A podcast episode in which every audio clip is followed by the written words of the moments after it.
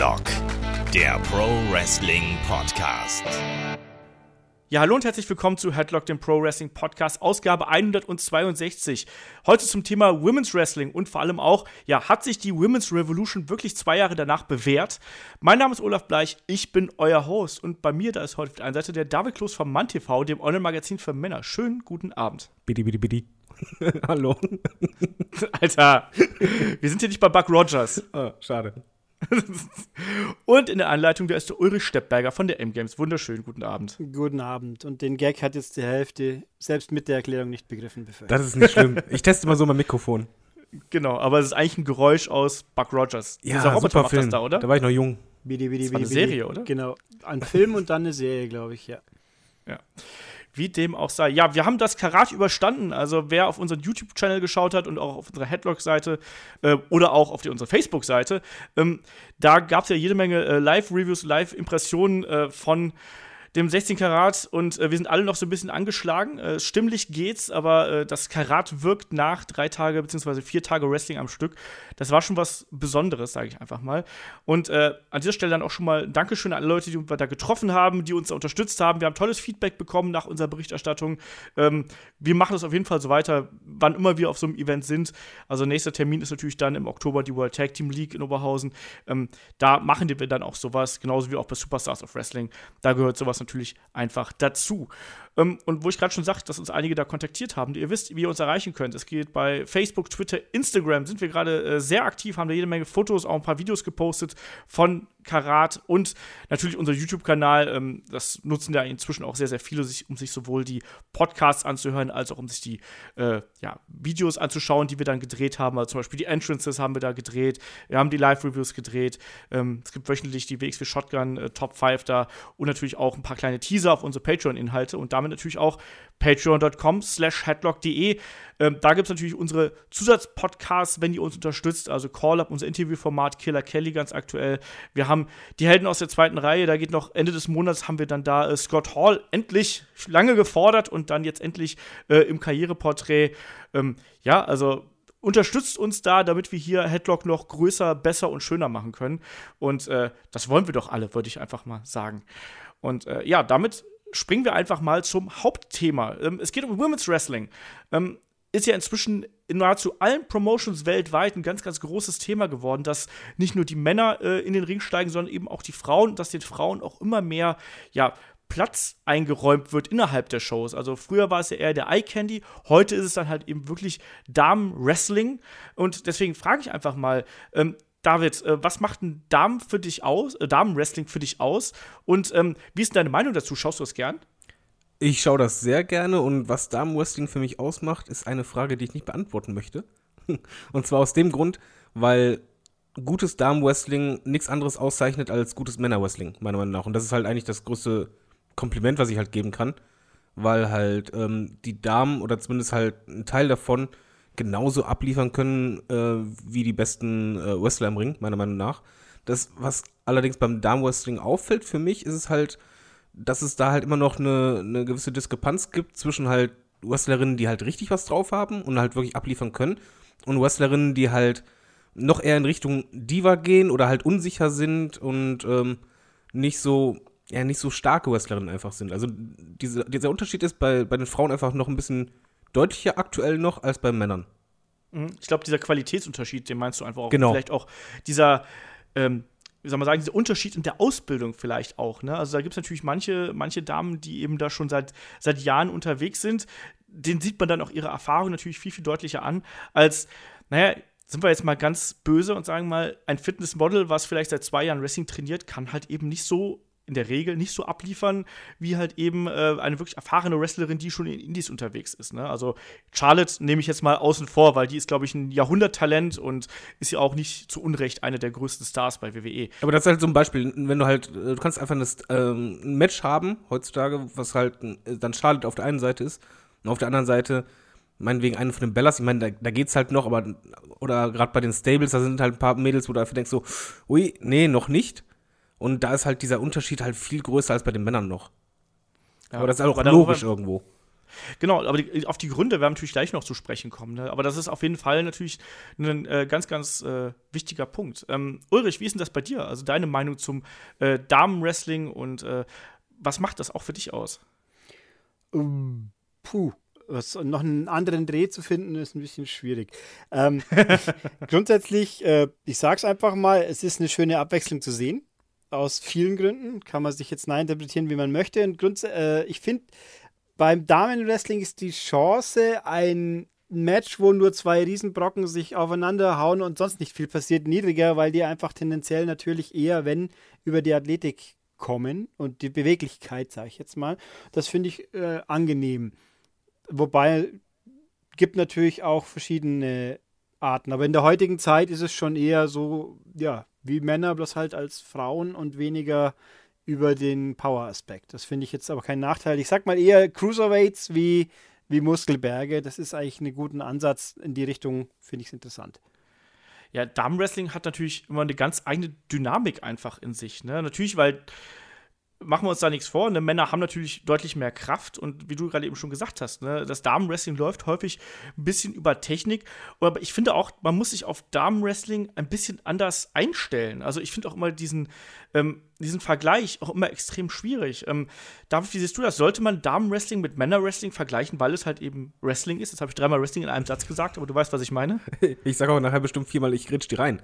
ähm, schwierig. Das Vergleichen. Mh hm, ich würde es halt nicht vergleichen, ich würde es aber gleichsetzen. Das ist, also das ist schon ein Unterschied für mich, weil ich würde halt einfach, einfach von, von der Kör vom Körperbau her kannst du es nicht vergleichen. Es ist einfach nicht möglich. Du kannst auch nicht bei einer Olympiade sagen, ähm, ich vergleiche jetzt die Männersprinter mit den Frauensprintern oder so, weil es einfach körperlich andere Voraussetzungen sind. Du kannst es allerdings gleichstellen, indem du es halt für, für sich betrachtest und halt ähm, entsprechend auch ähm, ernst nimmst und halt auch als solches aufnimmst. Und ich glaube, das ist halt äh, schon ein wichtiger Punkt. Ich finde halt, wir sind auch mittlerweile äh, davon weg, dass man halt sagt, ah, jetzt kommt ein Damenmatch, äh, das ist also die Pinkelpause, sondern ich, ich finde halt, die Damen sind gerade auf dem Weg dahin, dass man halt wirklich dieses gleichsetzt und irgendwann möchte ich auch gar nicht mehr, dass man halt darüber redet, von wegen so, ey, ich habe letztens ein Damen-Match gesehen, das war der Hammer, sondern dass man einfach sagt, ich habe ein geiles Wrestling-Match gesehen. Mhm. Das ist halt auch ein ganz wichtiger Punkt. Also, ich habe auch im Vorfeld natürlich darüber nachgedacht, wie ich also auch hier meine eigenen Fragen, die ich dann hier selber aufgeschrieben habe, irgendwie beantworten würde. Und ähm, mir ist es eigentlich relativ egal inzwischen, ob da Männer oder Frauen halt eben im Ring sind, weil ich will einfach gutes Wrestling sehen. Und wir haben in der Vergangenheit eben durch zum Beispiel Matches auch, also wenn man jetzt in die NXT-Historie geht, irgendwie ähm, Sasha Banks gegen Bailey hatten wir ja auch beim Match of the Week zum Beispiel. Ähm, das waren halt eben Matches, da die haben mich mitgenommen und die haben mich komplett abgeholt. Ähm, und da ist es komplett egal, ob das Sasha Banks gegen Bailey oder, keine Ahnung, ähm, äh, Triple H und Steve Austin im Ring stehen oder sonst irgendwas. Oder, oder ein äh, The Rock oder sonst was. Weil es geht letztlich geht es halt darum, dass eine Geschichte erzählt wird und dass diese eben mit den Charakteren, die eben im Ring stehen, ja, unterfüttert und unterstützt werden. Und da ist es mir dann letztlich relativ wurscht, ob das Männer oder Frauen sind, solange ich halt eben ähm, ja in diese in diese Geschichte eintauchen kann und da wirklich auch mich drin verlieren kann und dass, dass das, was mir da präsentiert wird, glaubwürdig ist, auf, auf seine eigene Art und Weise. Und natürlich, wie du gerade gesagt hast, die körperlichen Voraussetzungen sind anders. Und ich glaube, das ist auch das, was so den, ähm, wie soll man sagen, den Workrate-Fan so ein bisschen vom vielen Damen-Matches so ein bisschen abschreckt, weil es ist nun mal oft ein bisschen langsamer, es ist nun mal oft auch so ein bisschen ich kann das gar nicht so genau beschreiben. Es, ist, es, es, hat einfach andere Abläufe und manchmal ist es auch vermeintlich ein bisschen unsauberer. Ja, es ist auch meistens weniger aggressiv und, und, auch manchmal ein bisschen hektischer, ähm, muss man halt sagen. Aber ich glaube, wir, wir sind so gerade in, in, einer ganz spannenden Zeit, was äh, Frauenwrestling angeht, weil aktuell, jetzt der Podcast, der ist äh, auch logisch eigentlich, aber wir, wir sprechen halt explizit getrennt halt die Damen an und was sind jetzt der Unterschiede? Ich glaube, aber das liegt daran, wie halt Wrestling von Frauen halt vorher immer war, die letzten Jahre mhm. und die Entwicklung. Das war halt einfach eine andere als bei den Männern. Das war halt eben nicht parallel. Und ich glaube, in so fünf, sechs Jahren oder, oder, vielleicht zehn Jahren werden wir gar nicht mehr darüber reden, dass, dass du halt ähm, das explizit irgendwie auch gedanklich noch oder emotional noch ein bisschen trennst oder halt wirklich dann diese Unterschiede siehst, sondern dass du es einfach so siehst wie ähm, bei der Wrestling-Veranstaltung, dass du halt, du hast ein Cruiserweight-Match, du hast ein Big Man-Match und dann hast du halt ein Frauen-Match und das ist halt einfach für dich dann auch noch ein weiteres Match nur noch. Und ich glaube, irgendwann wird das wirklich so weit kommen, dass man da gar nicht mehr so doll trennt. Dass man einfach das äh, gleich sieht, weil es einfach, es ist anders. Es, es, es sieht auch anders aus, es fühlt sich anders an. Aber die emotionalen Aspekte und auch ähm, die, die sportlichen und athletischen äh, Fähigkeiten, die dann zu sehen sind, die sind halt äh, ja ebenwürdig irgendwann. Ja, der Witz ist auch, ähm, wir haben auch ganz oft Anfragen bekommen, mach doch mal einen Damen-Wrestling-Podcast. Also das war mit eines der am meisten geforderten Themen, ähm, was wir bekommen haben. Und ich hoffe, das wird auch entsprechend oft gehört, äh, natürlich. Ähm, weil natürlich, die, die WWE Women's Revolution hat da natürlich auch einiges dazu getan, weil wir wissen, wenn die WWE sagt, Damen-Wrestling ist ab jetzt cool, dann und das steht im Fokus, dann ist das eben auch so, weil letztlich äh, gibt der Marktführer da halt eben irgendwie den Ton an. Ähm, ich möchte aber nochmal auf diese, diesen Vergleich zurückkommen. Ulrich, wie siehst du denn das? Sollte man äh, Damenwrestling und Männerwrestling irgendwie miteinander vergleichen oder ist das für dich einfach so ein bisschen, sind das zwei verschiedene Welten für dich? Teilweise, wie, wie ich ja vorhin gesagt habe, ich, wenn, wenn man jetzt die Cruiserweights und die Frauen vergleicht, da würde ich sagen, das geht in die gleiche Richtung. Für mich. Also weil auch einfach, das also einfach staturmäßig, also die, die, die nicht so riesigen, nicht so gewichtigen Männer, die halt agiler sind und so erwarte ich, also vielleicht das Tempo nicht ganz, aber ich erwarte jetzt auch nicht, dass die alle wie Flummis rumhüpfen. Das muss jetzt auch nicht sein. Nur halt solange sie nicht äh, nach fünf Minuten zum Pumpen anfangen wie Maikäfer und sagen, ich kann mich jetzt nicht mehr bewegen. Das ist halt, das, das, äh, ah, das, langweilen ist der falsche Ausdruck. Das finde ich halt nicht so toll einfach. Also so gesehen finde ich schon, ich sehe nicht, warum jetzt äh, die fitteren, besseren Frauen nicht einfach so auf dem Niveau von einem zumindest normalen Cruiserweightler, der jetzt nicht Gott Cruiserweightler ist, nenne ich ihn mal, das kann man schon vergleichen. Ich finde von der Wertigkeit her, also ich finde den Vergleich schwierig, muss ich ganz ehrlich sagen, weil ich finde, dass ein Cruiserweight-Wrestler einen ganz anderen Stil fährt als 90% der äh, bekannten Damen-Wrestlerinnen. Ja, aber ich guck mal, dieses typische Cruiser, warte mal ganz kurz, dieses typische Cruiserweight-Wrestling hast du ja eigentlich bei Damen ganz, ganz selten. Also wir fallen ganz, ganz wenig. Ich finde, das sind die meisten Damen, die wir jetzt gerade so im Mainstream haben, das sind ja dort doch eher Technikerinnen und auch gerade dieser typische Cruiserweight High-Flying-Stil, den hast du ja selten. Klar, so von der Gewichtsklasse her sind die Damen auch deutlich drunter. Also ich weiß nicht, eine Sasha Banks 60 Kilo, 50 Kilo, eine Bailey wahrscheinlich auch irgendwo da, äh, bei Alexa Bliss wollen wir gar nicht erst anfangen. ähm, also ich finde diesen Vergleich mit den Cruiserweights ein bisschen schwierig. Ich finde, weil das sind zwei vollkommen verschiedene Stilrichtungen, weil ein Cruiserweight-Stil ähm, mit einer ganzen Division quasi zu vergleichen, ähm, da habe ich meine, meine Probleme mit. David, du wolltest gerade noch was sagen. Ja, ich wollte nämlich gerade sagen, ähm, du kannst eh nicht pauschal sagen, von, ja, okay, Cruiserweight, weil bei den Frauen halt mittlerweile auch wirklich so ist, dass halt ähm, Wrestlerinnen, die sind halt sehr athletisch und auch machen halt eher spektakulär und du hast aber auch Wrestlerinnen mittlerweile, die halt auch ein bisschen mehr Mat Wrestling machen oder halt welche wie Nia Jax, die halt wirklich so irgendwie Big Man-Style quasi machen. Du Es ist halt, die MMA-Kämpferin, entschuldige mich. Genau, und die MMA-Kämpferin- Sonja Deville, eine Ronda Rousey wird das garantiert auch irgendwie in ihren Kampfstil mit einbinden, wenn sie dann aktiv ist. Also das hast du ja auch. Und du hast natürlich auch die Hardhitter natürlich. Genau, es ist halt für mich äh, wenn einfach du nur nach Japan guckst. also ich würde einfach nicht sagen, es ist halt wie Cruiserweight, sondern ich würde einfach sagen, das ist einfach eine weitere Division. Und es ist, es ist, eine eigene Division für sich, so wie es halt die Big Man Division gibt und halt die äh, Cruiserweight und Technic Division ist halt das einfach eine weitere Division. Ja, ich, wo- wobei ich jetzt halt auch, hätte ich vielleicht anders ansetzen sollen. Mir geht es auch mehr um die, die Dimensionen quasi. Es ist eine Gewichtsklasse. Ich, ich meine, nicht jeder Cruiserweight hüpft jetzt wie, macht dreifachen Salto vom Ringseil runter. Auch ein, also sie sind doch auch nicht alle genau gleich geklont bei, bei Tour 5 Live. Demnach, mir geht es einfach mehr darum, halt, dass Frauen, die staturmäßig einigermaßen vergleichbar sind mit diesen äh, Aufbau. Und ich finde schon, dass die Guten ganz ordentlich beweglich sind. Nicht alle nur auf äh, Basistechnik gehen oder ich, oder vielleicht bilde ich es mir auch nur so ein, weil ich es mir gerne so sehen denken würde.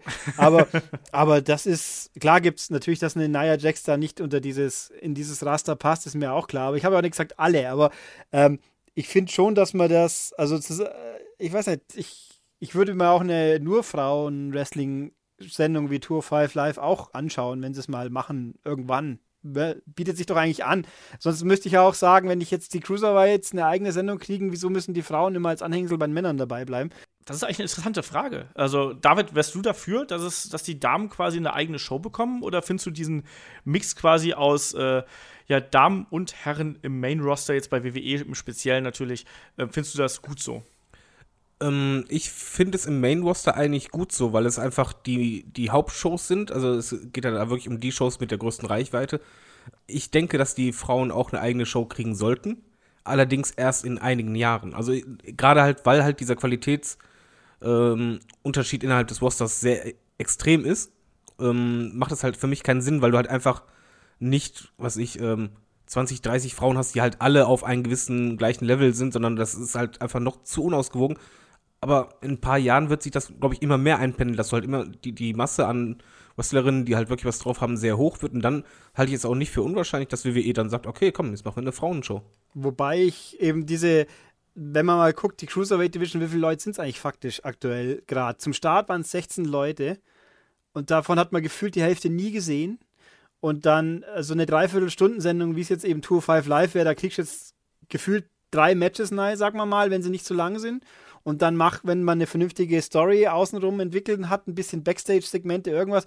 Also ich finde, man würde über die drei Roster zusammen schon genug Frauen zusammenkriegen, dass man noch eine zusätzliche Dreiviertelstunde ohne Probleme gut füllen kann, ohne dass die deswegen aus den Hauptshows raus müssen. Ich meine, die Cruiserweights tauchen ja zugegeben sehr geringfügig nur bei Raw auf, aber sie sind ja auch ein Teil vom Main Roster gleichzeitig. Also von der Main Roster Show, so rum sollte ich sagen.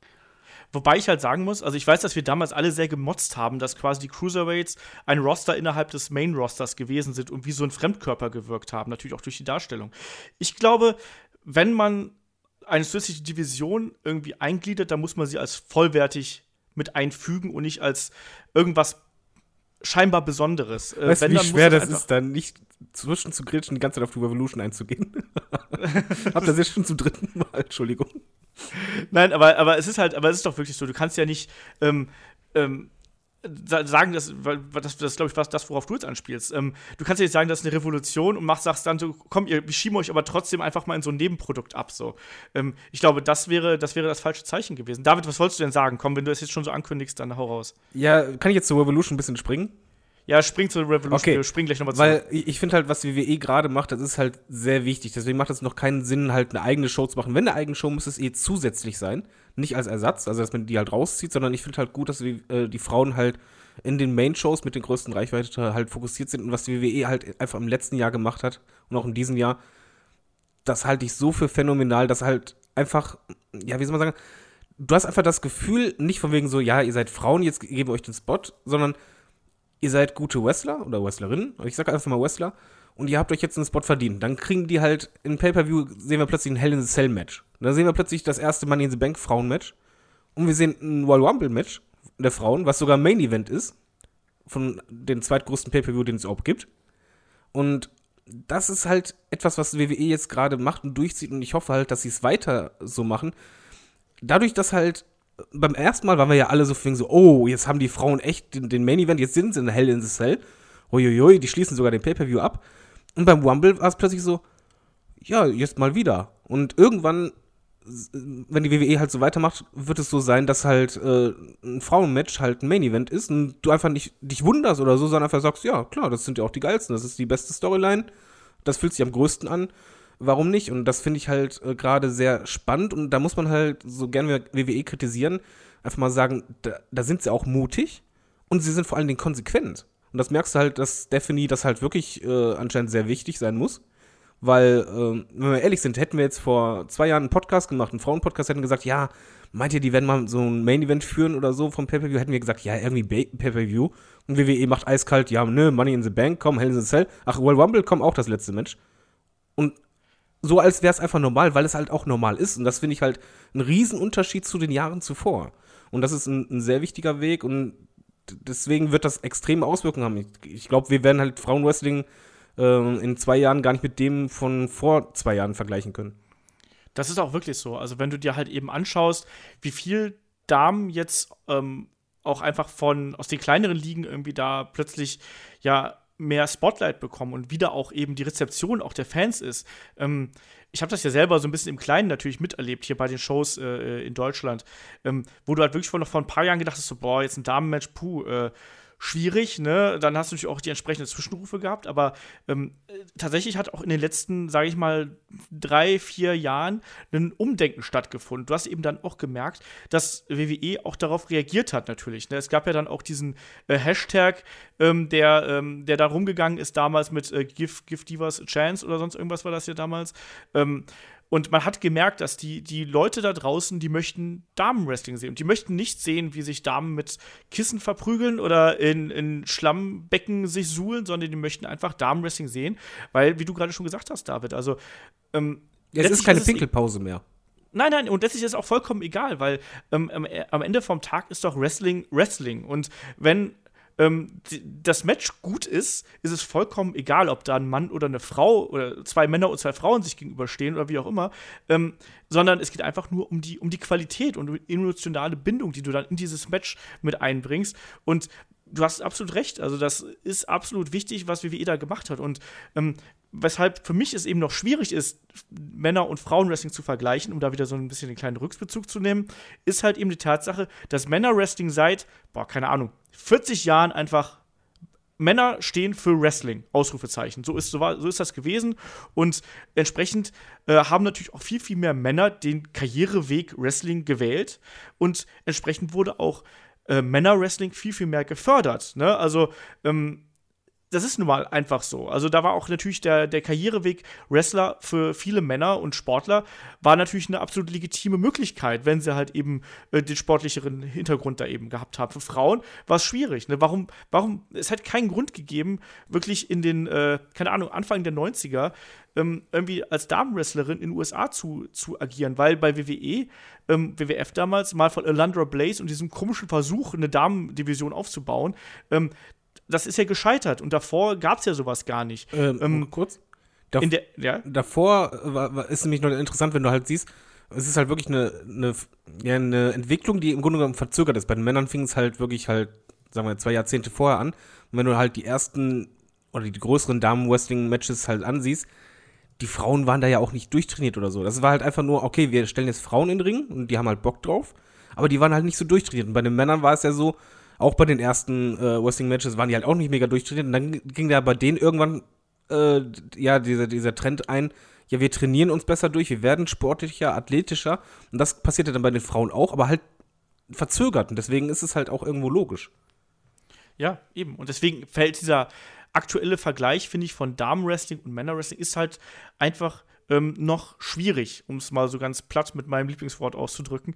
Ähm, es ist nun mal einfach so, Damenwrestling ist, steht, steht noch in den Kinderschuhen, um es mal so zu sagen. Also wie lange haben wir jetzt da wirklich äh, den Anspruch, dass es da ähm, herausragende Matches gibt. Du hattest natürlich immer wieder so Standout-Talents gehabt, äh, wie zum Beispiel in der Attitude Era Lita Tristratus, muss man da einfach nennen, die da äh, natürlich auch ne, mit ihren Reizen gespielt haben, auf der anderen Seite aber auch wirklich geile Matches abgeliefert haben. Natürlich auch eine, eine Mickey James, die damals schon aktiv gewesen ist. Ähm, ich finde auch eine China. Äh, wie, wie, seht ihr die Rolle von China damals, äh, Ulrich? äh, ich glaube, China äh, entzieht sich einer, äh, einer richtigen Klassifizierung. In, in die, die ist einfach die stand für sich allein, würde ich es jetzt einfach mal nennen. Also ich, ich weiß nicht, wie ich das anders einordnen soll. Die ja, sie war halt anders wie die an, alle anderen, logischerweise. Ganz am Anfang natürlich noch viel mehr, wie sie, bevor sie sich dann hat femininer machen lassen, offensichtlich. Man muss ja bloß schauen, wie sie am Anfang ausgeschaut hat. Dann gegen, Absolut, ja. gegen Ende ihrer aktiven Zeit, wo es dann natürlich auch den Crossover mit Playboy ganz aktiv gefördert wurde. Das hätte ich am Anfang niemals im Leben gedacht. Äh, plus, gut, die Restkarriere danach, die lassen wir mal außen vor. Ähm, ich weiß nicht, die hat, ich meine, sie hat ja auch letzten Endes gegen Männer dann auch im Ring gestanden, was ja momentan Stand jetzt noch nicht so denkbar ist, wobei ich auch da nicht sehe, warum das nicht gehen sollte. Nee, bitte nicht. Oh, da, bitte nicht. Da, da, können wir gleich noch kurz drüber diskutieren. Intergender Wrestling ist ein großes Streitthema, glaube ich. Aber, aber mach erstmal mit China weiter, bitte. Ja, also.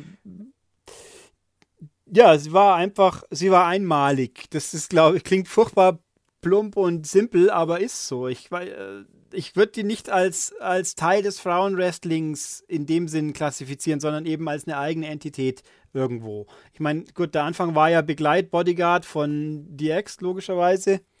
Und dieses und die dann halt auch die, nein, also die, die kann man nicht einordnen, für mein Empfinden, in, in diesen Aspekt Frauenwrestlerin, nicht Frauenwrestlerin. Die war einfach was Eigenes. Okay. David, wie siehst du das? Sie war auf jeden Fall was Eigenes. Ich finde aber, dass sie sehr, sehr wichtig war für die ähm, Frauendivision. Weil es war halt anfangs so, sie, klar, sie war Bodyguard und danach kam halt auch ähm, entsprechend körperliche Änderungen, wo es dann halt auch ein bisschen halt ähm, bei DX halt, äh, sagen wir mal, auch um die Oberweite mit unterging. Halt, äh, sie hat halt eine Statur wie halt äh, keiner von uns bei Headlock. also vom, vom durchtrainierten Faktor her. Aber Vielleicht, wenn mal zwei von uns beiden von uns zusammensteckt oder so. ja, so Man in etwa, aber dann hätten wir noch nicht mal ansatzweise so viel Muskeln wie sie am Bauch alleine. Aber ich finde halt, man muss da trotzdem ähm, es so sehen, im Laufe der Zeit war ja Shiner halt nicht nur bei DX, sondern nach ihrer DX-Zeit, wo sie halt auch immer femininer wurde, ähm, war sie ja trotzdem beeindruckend. Aber sie war halt vor allen Dingen jemand, äh, der halt, ähm, oder die halt von den Fans akzeptiert wurde. Und das hattest du halt vorher bei, bei den Frauenwrestling immer schwieriger. Also da, klar, dann kam halt Lita und Trish Stratus waren quasi mit in dieser Zeit mit drin. Aber es fing halt an, dass du, die Frauen wurden stark sexualisiert gesehen. Ähm, zu Recht, sahen auch gut aus. Aber es war dann einfach auch so, dass die, die Matches gut waren und ähm, Shiner hatte auch gute Storylines, ganz ehrlich. Und das tat einfach der Division gut, weil du hattest plötzlich jemanden, der die vorher halt sich auch mal gegen einen Mann gestellt hat oder halt aus IC-Belt sogar gewonnen hat. Und die war dann halt in dieser Division, ragte sie halt über die anderen Runden hinweg. Zum Beispiel dann halt im Match gegen Ivory, wo sie sie halt äh, gesquasht hat.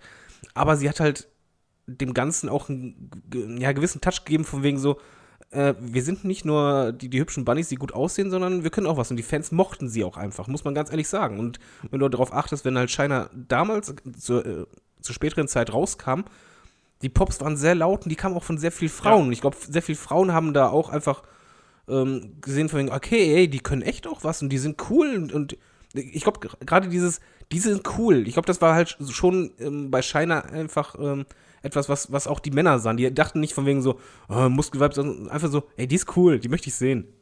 Die ja, kann was. vor allem auch die, die kann auch Männern zeigen, die kann auch Männern eine reinhauen, um es einfach mal so zu sagen. Das ist natürlich so ein gewisser Freak-Faktor, glaube ich, war bei China halt eben immer da. Aber hey, es ist Wrestling. Machen wir uns da mal nichts vor, ne? Aber ich glaube auch, dass auch China ähm, da eine wichtige Vorbildfunktion genommen hat. Genauso auch wie eine Lita und wie eine Trish Stratus, ne? Also gerade eine Lita war, glaube ich, für ganz viele kleine Mädchen damals auch total wichtig, dass du da so einen Ankerpunkt innerhalb der Shows gehabt hast. Ne? Ja.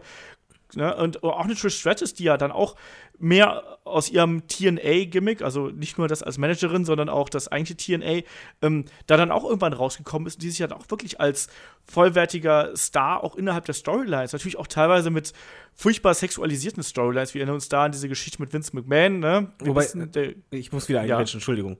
ja, Ähm, dann grätsch. Ja, die, die Storyline kennen wir, glaube ich, alle. Ähm, man muss da sagen und da einfach auch irgendwie, um das einzuordnen, wie wichtig diese drei Frauen waren, einfach auch mal sagen, die haben echt gekämpft dafür, um halt ein Spotlight zu kriegen. Also äh, Trish hat ja nicht von sich aus gesagt, ey, lass mal so eine Storyline machen, wo Vince mich mit der Zunge ableckt wie ein Hund, ähm, sondern die, die haben einfach wirklich gekämpft und die wollten ins Spotlight und wollten halt äh, auch einfach mal äh, im Rampenlicht stehen, dass die Leute halt sie sehen und dass sie dann abliefern. Und Lita zum Beispiel, die hat ja auch Bumps genommen, wo du denkst, mein lieber Scholli, also die, die haben halt einfach, die sind viel weiter gegangen als alle Frauen davor, sondern haben wirklich gesagt, durch den Tisch, kein Problem, Moonsault da draußen mache ich, ich breche mir das Genick und so weiter. Die haben ja wirklich gekämpft, mussten auch kämpfen, um überhaupt das Spotlight zu kriegen.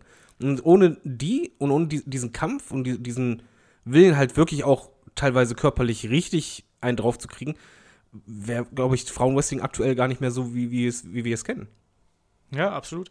Also es ist natürlich auch so, du hast gerade so ein bisschen das Stichwort Verzögerung angesprochen. Es ist ja auch wirklich so, dass auch das Damenwrestling so sehr verzögert eben ähm, auch in den Mainstream gekommen ist. Also ich weiß gar nicht, wann, wann ist euch zum ersten Mal Damenwrestling aufgefallen? Darf ich vielleicht bei dir mal? Ich glaube, weil du schaust ein bisschen länger Wrestling, glaube ich, intensiv als, als Ulrich. Wann, wann hast du das erste Mal Damenwrestling wirklich bewusst wahrgenommen? Ehrlich gesagt mit Alandor, äh, Blaze, weil es war halt vorher so, ich kannte äh, Elizabeth, die hab, fand ich als Kind total toll, habe immer Daumen gedrückt.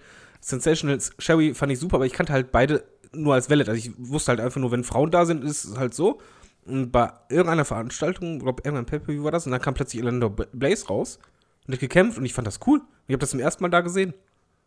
Ja, das war bei mir ganz, ganz ähnlich. Also, ähm, bei mir war es auch Elandra Blaze natürlich, Mitte der 90er, als WWE da eben versucht hat, so eine eigene, ähm, ja, Division zu, zu etablieren. Das hat natürlich nicht funktioniert, irgendwie, weil man eigentlich kein Talent dafür gehabt hat. Man hat dann eben eine Bull Nakano reingeholt.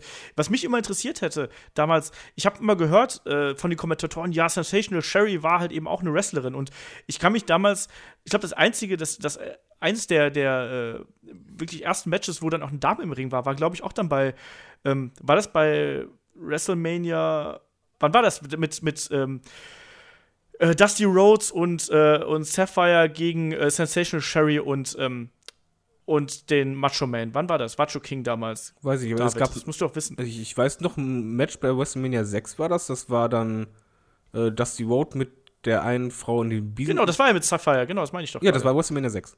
Das war WrestleMania 6, siehst du, sag ich doch. Ich glaube, da ist mir das erstmal aufgefallen. Aber ich hätte zum Beispiel da, ich hätte gerne Sensational Sherry damals schon noch häufiger im Ring gesehen, weil es wurde halt immer wieder so betont, dass sie halt eine Wrestlerin ist. Und ähm, da, da hat mir halt irgendwie so ein bisschen was gefehlt. Ich habe mir da auch schon gedacht, dass, dass das funktionieren kann, dass es unterhaltsam, äh, unterhaltsam sein kann. Und eben eine Alandra Blaze äh, war dann ja wirklich auch prominent gefeatured. Ich kann mich auch damals noch daran erinnern an die, ähm, ja, an die, an das WWE-Magazin, das WWF-Magazin, was ich mir damals geholt habe. Und sie war ja wirklich wie eine Superheldin. Also sie sah ja auch aus wie eine Superheldin. Ich Ne? Also sagen, mit dem, sie hatte aber auch eine andere Optik als alle anderen. Alle anderen Frauen, die im Ring waren, waren öfters, das ist jetzt auch nicht beleidigend gemeint, war bei den Männern früher auch so, oft übergewichtiger oder eher breiter oder halt ähm, eher sehr weiblich, aber sie war halt athletisch. Und das war halt die erste, die du so gesehen hast. Und die hast du dann auch dadurch für voll genommen. Ja, WWE hat natürlich damals versucht, auch da ganz stark einen Vorbildcharakter zu kreieren, was natürlich immer so ein bisschen schwierig ist, wenn du sowas so mit dem Holzhammer irgendwie machen willst. Trotzdem, also für mich als als, als Jugendlicher und als, als Kind, ich weiß nicht, ich habe das mir damals angeschaut, ich habe halt gesagt, so, ja, okay, die, ich- da muss ich auch ganz ehrlich sagen, da hat man auch nicht gesagt, die finde ich scharf oder sonst irgendwas, sondern da hast du gesagt, so, die finde ich, die finde ich spannend und die finde ich irgendwie cool und sonst irgendwas, aber die, die hatte halt für mich nichts sexuell angehauchtes oder sonst irgendwas im Vergleich zur Attitude Era gerade. Ich glaube, das liegt Ähm, auch im Outfit, ne? Weil, weil es war ja richtig ein Sportoutfit. Es war ja auch damals die Zeit einfach der, äh, der Comic-Characters eigentlich von WWE. Das war ja wirklich da, ich glaube, das ging 94, 95, so um den Dreh müsste das gewesen sein. Das war ja wirklich dann die ganz harte Kiddie-Zeit und die ganz harte Comic-Zeit von WWF. Ulrich, es denn bei dir, Damenwrestling? Wann bist du zum ersten Mal drauf gestoßen? Äh, bevor ich da gleich einstieg, äh, Luna Wachon, hat die eigentlich mal gewrestelt, aktiv? Ja, klar, ja, klar, jeden natürlich. Hat man die, ja, hat die auch im, im Rahmen WC, WCW, war es doch, glaube ich, auch, oder? Hat sie in, die, in, Ja. WCW, WWF mal aktiv was getan? Ich kann mich nicht dran erinnern, nur immer, dass sie dabei war, aber nicht im Ring.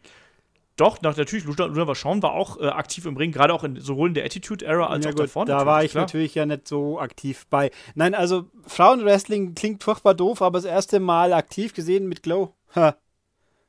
Das kam ja schließlich unendlich bei uns im frei empfangbaren Fernsehen. Dann hat man halt mal neigeschaut, dass das jetzt mit Qualitätswrestling nichts zu tun hat, ist mir auch bewusst. Aber da, da ist mir das, da hat man das erste Mal wirklich wahr. Also ich Wann war denn das?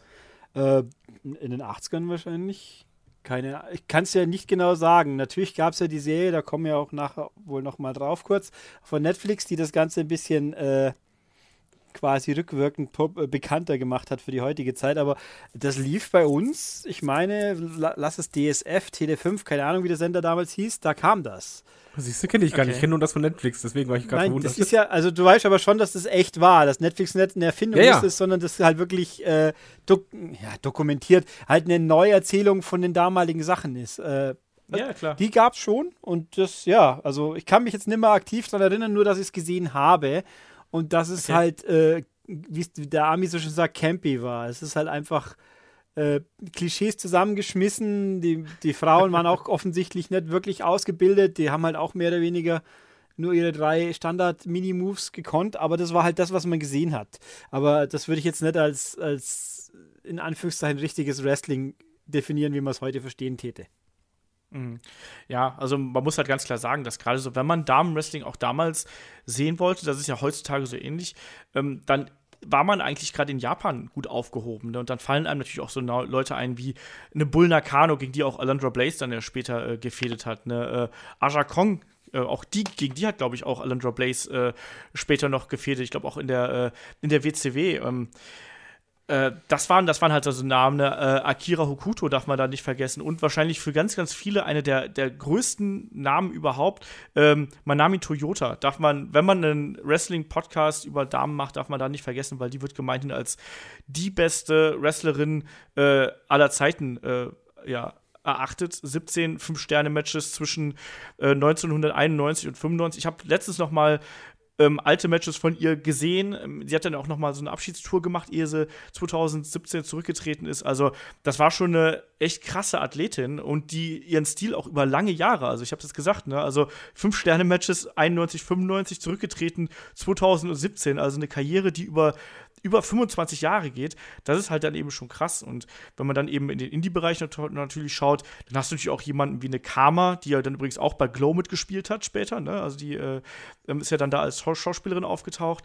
Ähm, ja, die da auch eben für einen ordentlichen Hype gesorgt hat. Aber gerade Japan ist eben auch eine, wie soll man sagen, eine Region, wo das Damenwrestling extrem populär ist, ganz anders ist, aber wenn du, egal mit wem du sprichst, äh, von, den, von den weiblichen Wrestlerinnen, die sagen dir alle, sie wollen nach Japan und heutzutage wollen sie eben dann alle zu Stardom, weil das eben so das Aushängeschild äh, des, des Wrestlings ist. Für uns hier in Deutschland natürlich echt schwer, da irgendwie, ähm, ja, da irgendwie ranzukommen. Ich meine, trotz Internet und äh, allem möglichen drum und dran.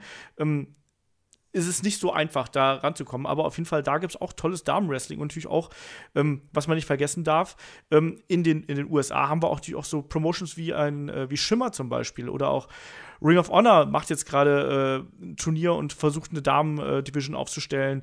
Ähm, eigentlich alle großen Promotions versuchen gerade ähm, in irgendeiner Form die Damen mehr zu featuren und denen eben einen Gürtel zu geben. Und deswegen da auch die Frage, ähm, David, wie ist denn deine Meinung dazu? Findest du das gut, dass jetzt da ähm, ausreichend, also dass das jetzt wirklich quasi jede Promotion in irgendeiner Form die Damen featured, dass es auch teilweise äh, einfach nur komplette Events gibt. Also zum Beispiel die GWF veranstaltet ja ähm, äh, äh, regelmäßig reine Damen-Events, WXW auch hier in Deutschland.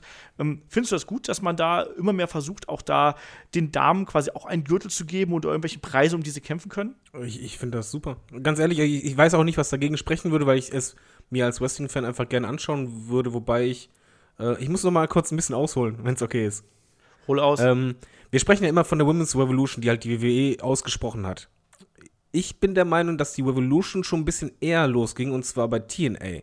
Und es war halt ähm, so, sagen wir, die, die Zeit herum, ich würde halt sagen, keine Ahnung, 2004, 2006, irgendwie sowas, den Dreh, war es halt so, dass ich angefangen habe, TNA zu gucken.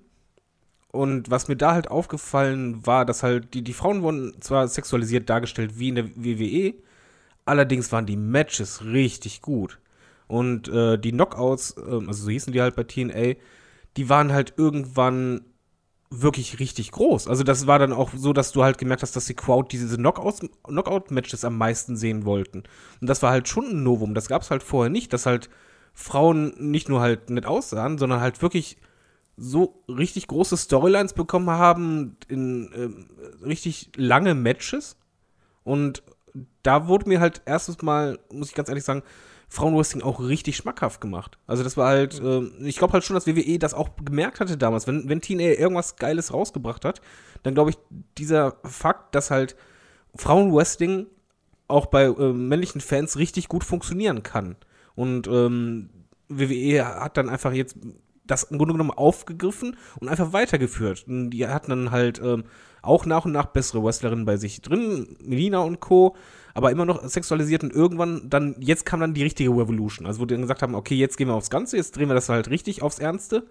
Aber ich finde halt wirklich, dass man das nicht unterschätzen sollte und ähm, TNA für mich da irgendwie der Startpunkt auch war im amerikanischen mhm. Wrestling. Und Wobei man sagen muss, Entschuldige, äh, das war ein bisschen später. Also das war, das war 2007, 2008, da ging das los mit den Knockouts, als auch Gail Kim damals rübergegangen ist und als Karma dann da war. Ja, aber 2006 gab es aber schon eine Knockout-DVD, das weiß ich noch, weil ich mir die damals gekauft habe. Ja, ja, ja, aber ich sag, ich sag, so, so, also das war nicht 2004, ist ein bisschen früh, das, okay. das wollte ich damals. Aber, aber, du, aber du weißt, was ich meine, das war damals bei Absolut, TNA wirklich ja. was Großes und das war halt auch, ähm, ich habe halt rübergeschaltet und ich war erstmal verwundert, muss ich ganz ehrlich zugeben, als dann halt die Frauen kamen und die Crowd voll abging. Und ich dachte nur, was, das sind doch Frauen, das sind, in WWE sind es halt die Diven, das ist Pinkelpausen meistens gewesen. Aber die waren halt wirklich so im Fokus und das ist halt einfach was, was ich halt äh, TNA zumindest hoch anrechne. Das war halt das einzig Positive in meinen Augen. Aber da gibt es schon noch einiges mehr, was man TNA positiv anrechnen kann. Gerade in dieser frühen Phase. Weil da war auch noch der Mut da, wirklich auch was Eigenes zu machen. Ne? Und da hat man versucht, ähm, ja, eine Alternative zur WWE zu sein und nicht wie WWE zu sein. Das war der große Unterschied. Als, als dann hinterher diese Hogan-Ära losging, ähm, war das ja ganz schlimm, weil man da einfach nur noch quasi kopiert hat Oh und ja. versucht hat, irgendwie wieder edgier als WWE zu sein. Aber ähm, diese Zeit, wirklich, wie gesagt, 2006, 7, 8, ähm, das war die Hochzeit der TNA Knockouts. Und äh, wie gesagt, ich habe gerade schon den Namen Karma, also Awesome Kong angesprochen, Gail Kim gehört dazu. Ähm, das waren geile, geile Matches und die kann man sich auch heute wirklich noch hervorragend anschauen, weil das auch einfach richtig tolle Wrestlerinnen waren. Also da hast du absolut recht. Also, ich muss ganz ehrlich sagen, das hatte ich schon wieder vollkommen verpeilt. Ähm, das, war, das war eine gute Zeit, ähm, um TNA zu schauen, weil es halt eben eine Alternative war. Und Ja, vor allem äh, die hast du Damen- erstmals gemerkt, von wegen so, wie cool Frauen eigentlich sein können.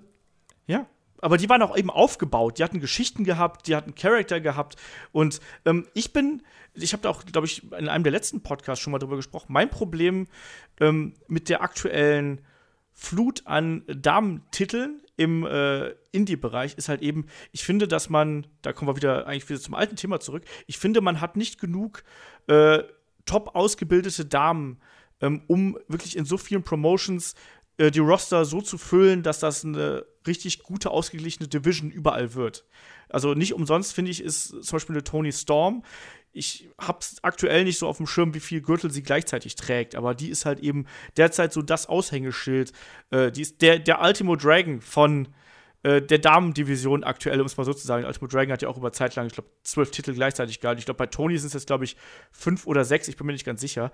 Äh, nagel mich da nicht fest, aber äh, was, was ich damit halt sagen will, ähm, ich glaube, dass viele Independent-Ligen eben durch diesen Startschuss der WWE und dadurch diesen, ähm, ja, auch dadurch, dass dann eben der Markt offensichtlich so ein bisschen danach dürstet, also sprich, dass die Fans sagen, wir wollen Damenwrestling sehen, dass viele Ligen eben versuchen, ähm, diesen Andrang irgendwie zu befriedigen, aber es ist eben schwierig, da dann auch wirklich Qualität hinterzubekommen. Und äh, du kannst nicht immer nur die gleichen Damen irgendwie einfliegen. Und natürlich das Top-Talent, wie eben zum Beispiel eine, eine Tony Storm, die sind dann eben auch äh, schwer zu buchen und entsprechend äh, glaube ich, dass wir da erst den Anfang haben. Ich glaube, in fünf, sechs Jahren wird das richtig toll werden. Dass, dass dann wirklich überall dann auch Homegrown Talent wirklich dann da ist, dass du wirklich sagen kannst, so hier, die eine, äh, die Damen äh, treten fast nur da an, die anderen Damen treten fast nur da an, dass du da wirklich auch, wie du es jetzt auch bei den Männern hast, ähm, einfach wirklich Talent, Talent hast, was äh,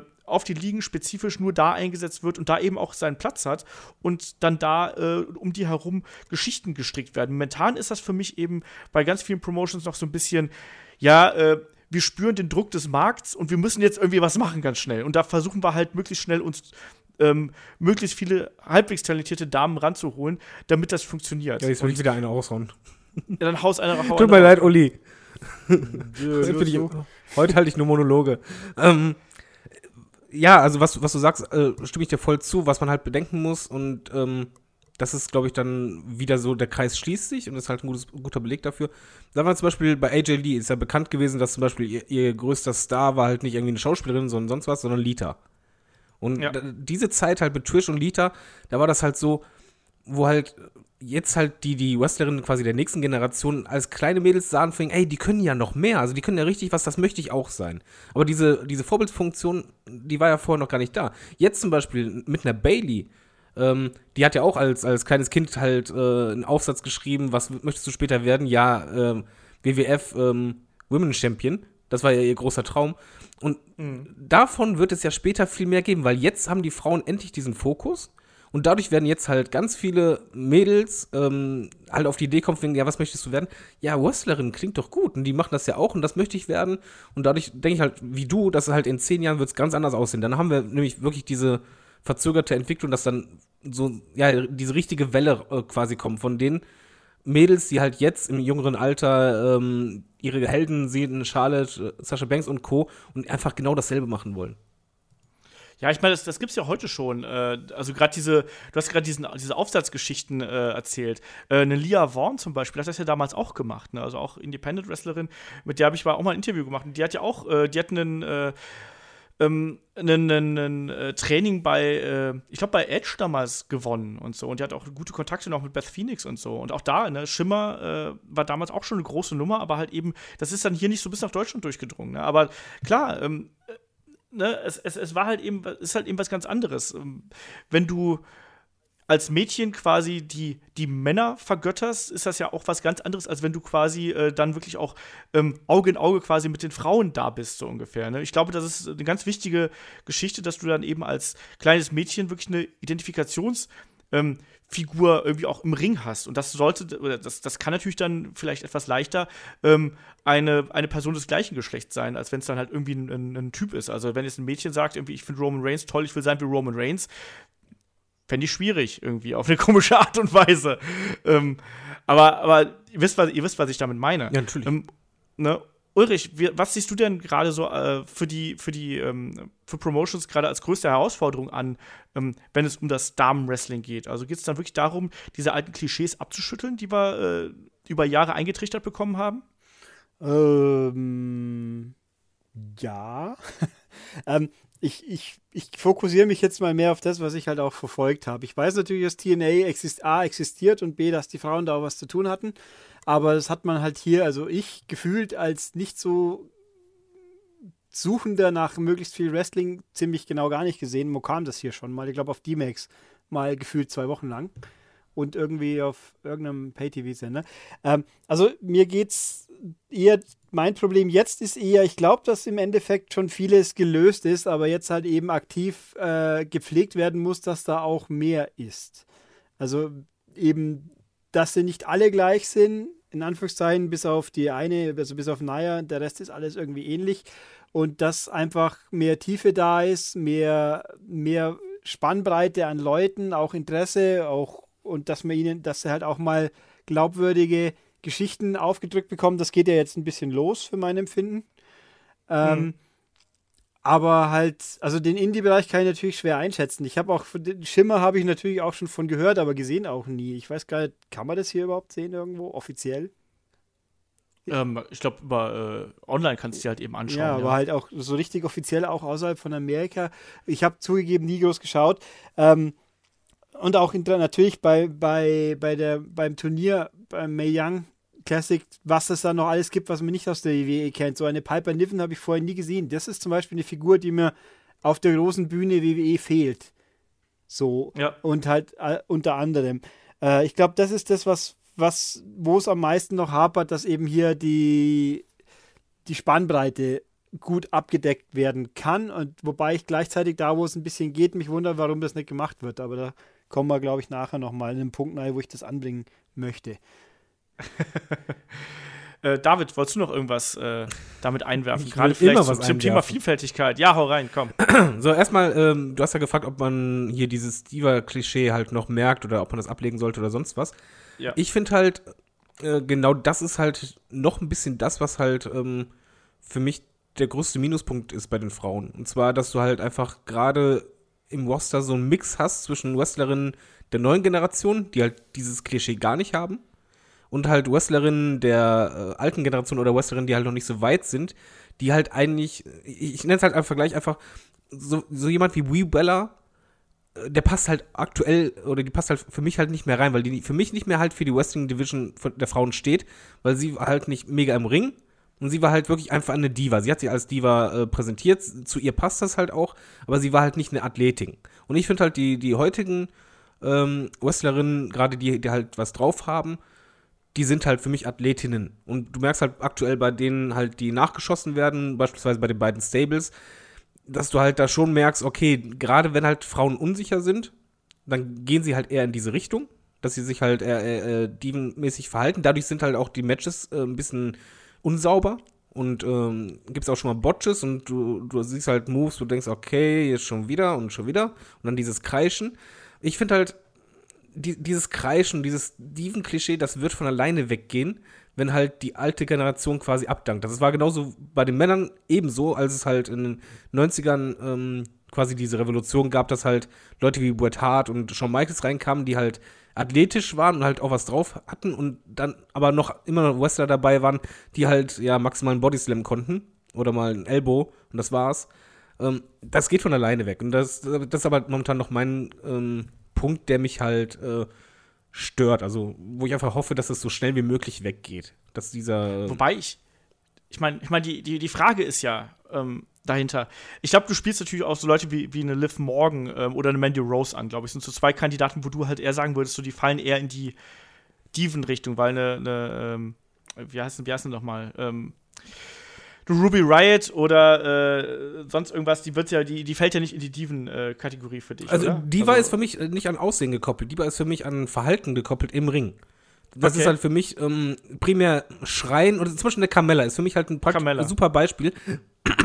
Sie versucht gerade die fehlenden Skills zu übertünchen oder über, über- überspielen, indem sie halt zum Beispiel viel schreit, kreischt und halt die, die Moves sind sehr unsauber und Moveset ist auch wenig. Das ist halt nicht so, dass jetzt irgendwie, ähm, dass du ihr zutraust, dass sie halt äh, schöne Konter ansetzt und schnelle Nee, Konter. a- Aber wenn ich kurz eingrätschen darf, ich finde bei Carmella passt es auch zum aktu zu ihrem jetzt gerade äh, gültigen Charakter auch irgendwie Moment, da, da, dazu. Also bei ihr passt es dazu. Es, da ist eine glückliche Fügung, nenne ich es jetzt einfach mal. In dem Fall. Äh, nicht falsch verstehen, ich rede nicht von Gimmick. Ich, nee, nee, ich, mein, ich, ich finde aber, das mein- passt eben zu ihrem Gimmick und deswegen fällt es nicht so, so dramatisch auf, weil ich habe jetzt, um jetzt Fastlane zu nehmen vom vergangenen Wochenende, dieses gegenseitige Angekeife außerhalb des Rings, das fand ich schlimm und da waren auch Leute dabei, wo man meint, die könnten es besser.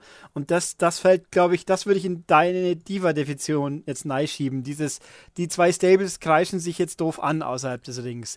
Genau, das war, hatten wir bei- bei der Fastlane Review auch gesagt. Da war halt aber auch, Camilla nervte mich halt auch. Das Problem ist einfach, ich habe einfach bei denen das Gefühl, ähm, es ist halt nicht das Gimmick, sondern sie können es nicht besser. Also es, es fehlt einfach da was. Du kannst halt eine Camilla gerade nicht beim One-on-One gegen Sasha Banks oder eine, eine Charlotte stellen. Und ähm, das hat aber einfach was damit zu tun, dass er halt zu schnell den Push bekommen hat und halt einfach noch nicht so diese Erfahrung hat. Olaf hat es vorhin erwähnt, einfach, du merkst halt Wrestlerinnen an, außer Charlotte, ähm, ob sie halt schon seit Jahren richtig da trainieren und wirklich auch in Ringen halt äh, Move-Abfolgen drin haben und so weiter. Bei Cam- Carmella ist halt für mich jemand, der, der, der kommt halt, die kommt in die, dieselbe Kerbe wie die Bella Twins damals. Die hatten ihren Fokus, aber ohne dass sie halt athletisch was großartig konnten. Und ich glaube, bei Carmella zum Beispiel wird das nach und nach kommen, die sind da alle verbissen. Aber du, du hast halt einfach Leute genau wie eine Alicia Fox, die werden nach und nach weggehen. Und dann hast du irgendwann echt die Diven Division oder die Frauen Division bereinigt von diesem Diva-Image. Aber es war halt einfach forciert die letzten Jahre da, allein schon durch Total Divas und Co. Aber zum Beispiel, dass eine Eva Marie es auch nie richtig brachte, das zeigt halt auch, dass die WWE nach und nach immer mehr auch einen anderen Fokus setzt, anstatt halt ähm, nur, ja, siehst nett aus. Äh, Im Ring kannst auch jemanden pinnen oder mal einen Bodyslam machen, aber mehr hast du nicht, sondern das wird nach und nach kommen. Das finde ich auch sehr wichtig, weil das tut halt der Women's Division halt nicht gut, dass halt sowas da drin ist. Du musst auch immer mal achten, das ist ganz lustig, wenn du Frauen-Wrestling guckst. Die Wrestlerinnen, die halt was drauf haben, die schreien nicht. Es ist immer so.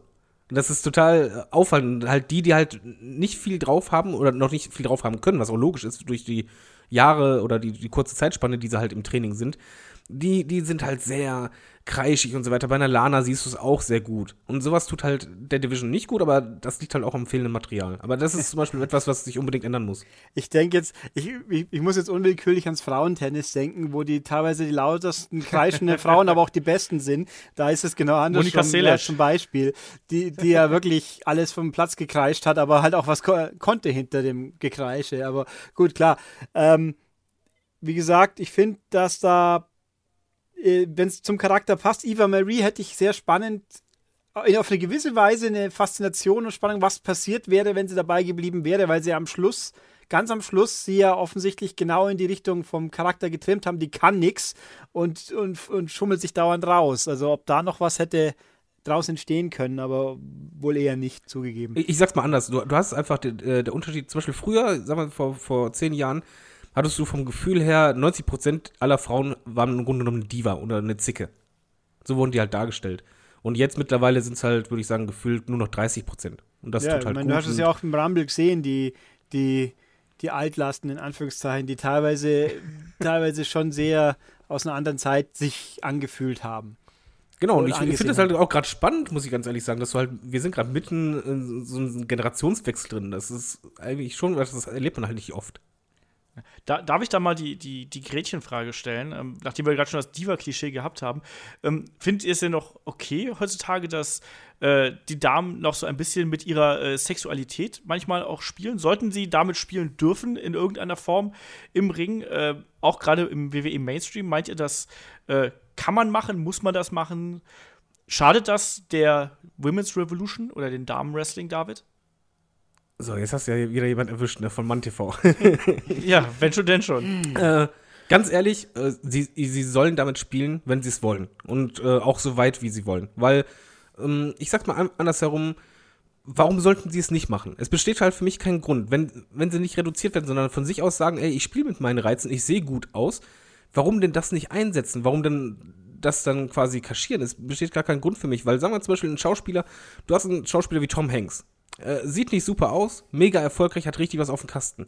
Du hast aber dann jemand wie ähm, Leonardo DiCaprio oder Brad Pitt, die in jungen Jahren garantiert halt einfach auch Erfolg hatten, weil die halt einfach faktisch gut aussehen. Das äh, hat aber nicht deren schauspielerischen Leistungen geschmälert oder sonst was. Aber warum sollte man das halt quasi äh, ausblenden? Man ist ja nicht blind und ich finde halt, die Männer, äh, ganz ehrlich, es gibt genug Frauen im Publikum, die halt auch dann den einen oder anderen nett finden werden. Und äh, die Männer zeigen das ja auch. Und ich finde halt, das gehört zur Gleichberechtigung dazu und eben ist eben nicht sexistisch in meinen Augen. Ich, ich finde das halt schon absolut legitim, gerade weil es halt nicht so ist wie halt zu Attitude Era, wobei ich das als Jugendlicher natürlich toll fand, dass sie halt reduziert werden. Also das ist halt der Punkt, dass er halt wirklich, das muss von denen kommen, das muss deren Freiheit sein, aber ganz ehrlich, wenn da jetzt eine, ein Einteiler kommt, ist okay, aber äh, als Zuschauer, ich, warum sollte ich lügen, wenn ich sagen würde, ja, die sieht gut aus und die kommt halt jetzt im, im knapperen Outfit raus, als wenn mich das stören würde. Das heißt ja nicht, dass ich dadurch sie halt äh, minderwertiger ansehe oder sonst was, sondern genauso wie bei den Kerl, ja, dann zeigt er halt, was er hat.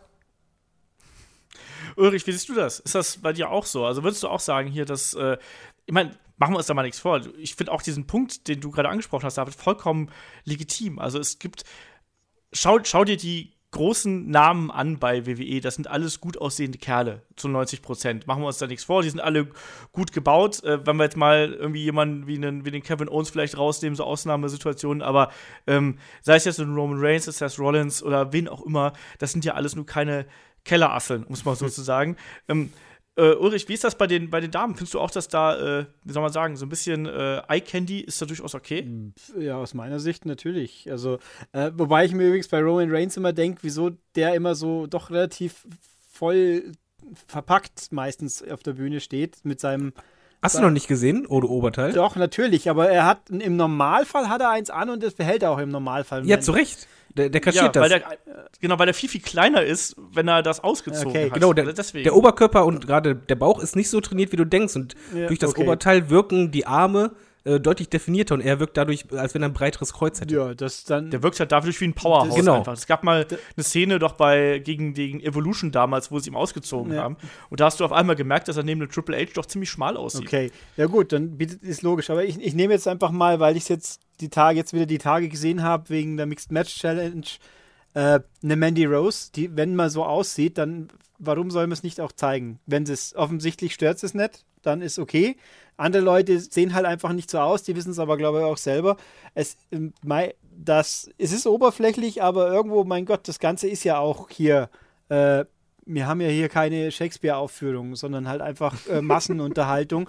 Und wenn die Leute Ja, gut Moment, aber aussehen, ich sag mal, wa- was heißt oberflächlich? Du bist ja nicht blind, sagen wir einfach so. Es ist halt, ich finde es halt immer fatal, wenn man halt äh, das oberflächlich benennt, wenn du halt sagst, ja, ich schaue jemanden an, der halt gut aussieht. Es ist einfach nur, du läufst da mit offenen Augen Ja, rum, du und ich kannst ja finde nichts dagegen auch, machen. ich, also ich, wenn jemand gut aussieht, sehe ich ihn auch gerne. Ich finde, ich bin nicht so ganz sicher, äh, ob es immer in die richtige Richtung geht, weil ich auch, weil ich jetzt ja das, gut, auch hier NXT, ich mich gewundert wo ist das Iconic Duo hingekommen? Seit drei Monaten, vier Monaten, wenn man so liest, die sind, sind gerade in, in Pause, weil sie sich haben aufpumpen lassen. Da frage ich mich wieder, warum? Hat doch, war Ja, lass sie doch genug. machen, wenn Äh, sie wollen. gut. Ja, schon, aber ich meine, ich hoffe, dass sie nicht nur Ducklips auch noch draufgelegt haben, weil das ist verschandeln. Das ist nicht verschönern, sondern verschandeln, aber gut. Äh, meine Empfinden zumindest. Äh, wenn sie es wollen, wenn es passt, ich habe überhaupt gar kein Problem damit. Natürlich bei den Männern, also ich, ich tue mir immer schwer mit dem zu sagen, aber die Männer laufen ja auch oben ohne rum und da, da schwert auch keiner, dass es, dass es irgendwie Nein, aber du kannst ja, du kannst ja ausmalen, dass, glaub mir, es hat einen Grund, warum für Roman Reigns viele Frauen auch ähm, sind. Das hat nicht nur was Natürlich. Skills Nein, zu tun, nein. sondern einfach, weil sie ihn an, attraktiv finden. das meine ich ja. Also, weil auch letztens wieder irgendwo, ich wieder Fern Plakatwerbung, die Männer, die oben ohne abgebildet sind, ist das nicht auch sexistisch? Da, da, da, da wird es mal schon wieder zu politisch korrekt irgendwo, sage ich halt einfach jetzt mal so in den Raum. Ähm, also einfach, ich weiß nicht, so richtig über aktuell fiele mir jetzt niemand ein, der im, in der, also vor allem in der WWE halt dieses Image, ich bin eine Sexbombe und das lasse ich raushängen, das gibt es ja gerade in der Form eigentlich nicht.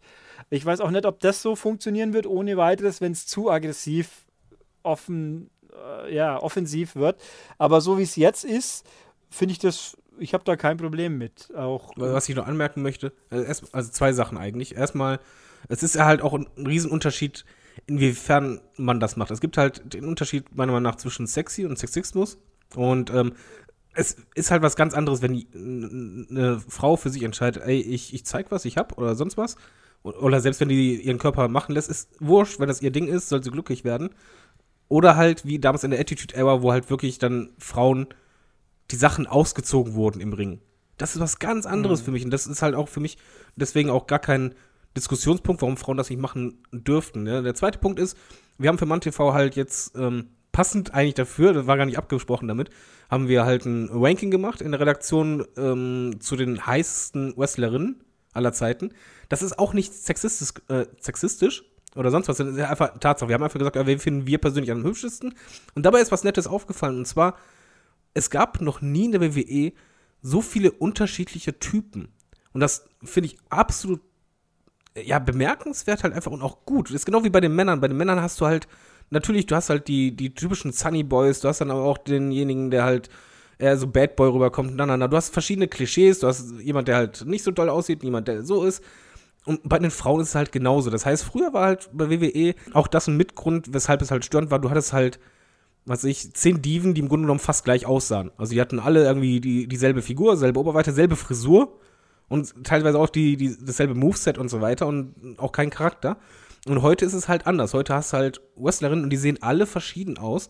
Das finde ich zum Beispiel halt einfach die Voraussetzung dafür, um zu sagen, alles klar, ähm, ihr könnt mit, mit eurer Attraktivität spielen, weil es halt keine Bedingung mehr ist. Weil sonst würde die WWE halt nicht mehr so nach Schema F aussuchen, sondern es wird einfach wirklich jeder genommen, der halt eine gewisse Ausstrahlung hat. Und ich finde, das, das hat halt den weiteren Vorteil, dass die Wrestlerinnen sich einfach viel mehr voneinander auch unterscheiden mittlerweile.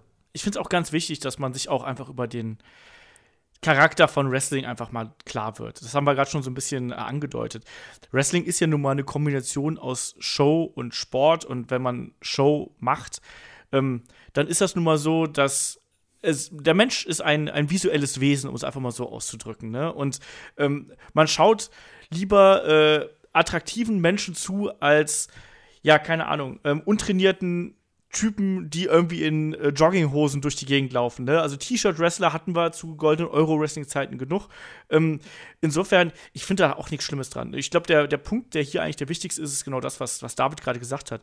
Ähm, man darf da durchaus mit seinen ähm, mit den Reizen spielen und solange es halt eben nicht äh, sexistisch ist, sondern es, es darf durchaus ein bisschen sexueller aufgeladen sein. Also ich meine, ich erinnere da zum Beispiel an die Geschichte mit äh, Mickey James und Trish Stratus damals, die hochgradig sexuell aufgeladen war. Aber was eben Entschuldigung. ja, aber was halt eben einen total interessanten Twist damals genommen hat. Ähm, und auch zum Beispiel, das ist jetzt nichts, hat nichts mit den Damen zu tun, sondern wieder mit den Herren. Aber wenn du auch jemanden wie einen Velveteen Dream gerade in seinen Anfangszeiten anschaust oder jemand wie einen Goldust in seiner Anfangszeit, auch dies, diese Gimmicks sind ja sexuell aufgeladen in sich. Ne? Also Goldust ja teilweise auch ins äh, Groteske dann später. Ähm, Velveteen Dream aber ist ja auch so ein bisschen homoerotisch äh, äh, veranlagt, ähm, irgendwie in, sein, in, seiner, in seiner Grundstatur der, der, Kontrakt, der, der Charakterzeichnung.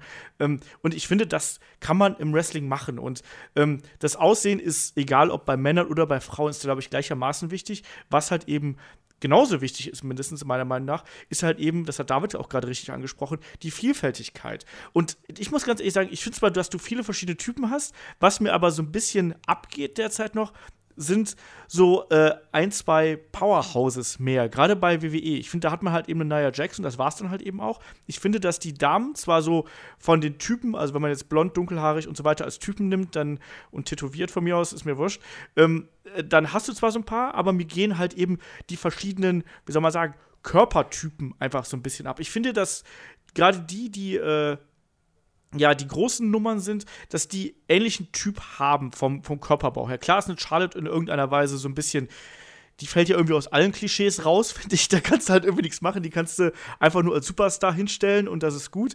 Aber ähm, wenn du dir den Rest des Rosters anguckst, sind die alle von der Größe und von dem Frame, also von den, von den, von dem Körper, Muskelmassen und so, finde ich, sind die alle ein bisschen ähnlich. Aber, Aber ich glaube. Ja, das, das, da wollte ich übrigens, da komme ich auch, da, da ist eben auch mein mein, mein geistiges Bild mit den Cruiserweights, weil die halt auch in Anführungszeichen in einer gewissen Art und Weise normiert sind. Alle einigermaßen gleich groß, alle einigermaßen gleich schwer. Und das ist bei den Frauen halt eben Tatsache, wobei Tamina hätten wir ja auch noch theoretisch als aber die ist als, furchtbar. ja, aber Ja, als, aber Gegen, ist sie als. Gegenpart von im Sinne von ein bisschen größer, bisschen bisschen mehr, ein bisschen besser leider nicht natürlich, aber ähm, und w- wenn die Welt schön wäre, hätten wir inzwischen auch eine Jessie Gabbard gehabt vielleicht, die dann natürlich super dann eben das ergänzt hätte in die Richtung Sowas meine ich Ja, halt. das- Sowas fehlt mir. Also ich hätte Jesse hätte ich super, super toll da Aber reingepasst. ich, ich sag mal einfach mal so, ähm, das wird von alleine kommen, aber es ist auch logisch, dass es aktuell halt noch nicht so ist, weil man muss halt einfach sagen, es ist genau wie bei Männern. Ganz ehrlich, wenn du die Wrestler aufstellst, und zwar die Main Event Wrestler oder halt die Hauptwrestler, es ist halt eine gewisse Spanne, in der sie halt sind. Das ist, bei Sportlern ist es meistens so ab 1,80, dann geht's halt bis zu 1,95 und das ist bei, den Wrestlern genauso. Und bei den Frauen gibt's halt eine Durchschnittsgröße, die ist halt irgendwie bei, glaube ich, 1,70 oder unter 1,70 und in, in der Region pendeln die sich ja auch ein. Äh, Es gibt halt immer Ausnahmen, beispielsweise auch AJ Lee, die war halt deutlich kleiner. Oder halt jemand wie Nia Jax, die halt deutlich größer ist, aber das sind halt die Ausnahmen. Genau wie halt ein Big Show. Du hast ja auch nicht irgendwie innerhalb von einem Jahr äh, 40, 2 Meter 10 Leute im Roster gehabt, sondern das kommt ja nach und nach. Und ich glaube, das ist einfach genetisch, es ist halt einfach logisch zu erklären, weil es ist einfach, wenn du Sport treibst und du bist halt einfach, äh, eine Frau bist du in, in der Regel zu, was ich, 80 Prozent bist du innerhalb dieser Größen, in diesen großen Bereichen, da du Sport treibst, wirst du halt ungefähr in die Region kommen, von, von der Statur her, also äh, schlanker. Da musst du halt wirklich diese Ausnahmen einfach finden, die halt deutlich größer sind, deutlich breiter oder deutlich kleiner und, und, und so weiter. Das dauert aber einfach nur. Das, Das, ähm, wird aber kommen. Ja, wobei ich es momentan noch nicht so. Ich verfolge ja nicht jede einzelne neue Anstellung über NXT, aber ich glaube, die meisten, wo ich es mitbekommen habe, die neigen schon auch dazu, eben nicht, äh, nicht sehr aus dem Rahmen zu fallen, sage ich mal. Aber ja, man muss, ist schwierig. Aber ich glaube, das hängt halt mit dem, also ich glaube, das liegt wirklich daran, dass halt eben das Damenwrestling eben auch für viele sportliche Frauen eben noch nicht so auf dem Schirm ist, um es einfach mal so ganz blöd zu sagen. Also wahrscheinlich denken sich viele, gerade so, keine Ahnung, Bodybuilderinnen oder sonst irgendwas, dass sie eher sagen, komm, ich glaube, ich kann leichter oder ich, ich verfolge lieber den Bodybuilding-Weg und verdiene da wahrscheinlich schneller mehr Geld mit, als mit dem äh, Damenwrestling und so. Ich glaube, ich glaube, das wird halt noch dauern. wobei ähm, beim Rumble, das war Michelle McCool, war es, oder? Die auch sichtbar größer und von der Statur her sich sehr stark abgehoben hat von den meisten. Wenn, wenn sie die wieder Das aus stimmt, ja. der Rente holen könnten, dann wird es wahrscheinlich ein bisschen mehr Abwechslung geben, sag ich Ich sag mal einfach so, mal ganz ehrlich, du, man muss ja realistisch, realistisch sehen, wie lange so eine Revolution oder halt ein Generationswechsel dauert. Das geht halt nicht innerhalb von zwei, drei, vier Jahren. Und wie lange sind wir jetzt schon dabei? Und dann einfach mal schauen, wie viele unterschiedliche Wrestlerinnen, weil in der Zeit kam halt jemand wie Nia Jax, Charlotte und Sasha Banks dazu, die halt drei alles komplett unterschiedlich aussehen und unterschiedliche Staturen haben.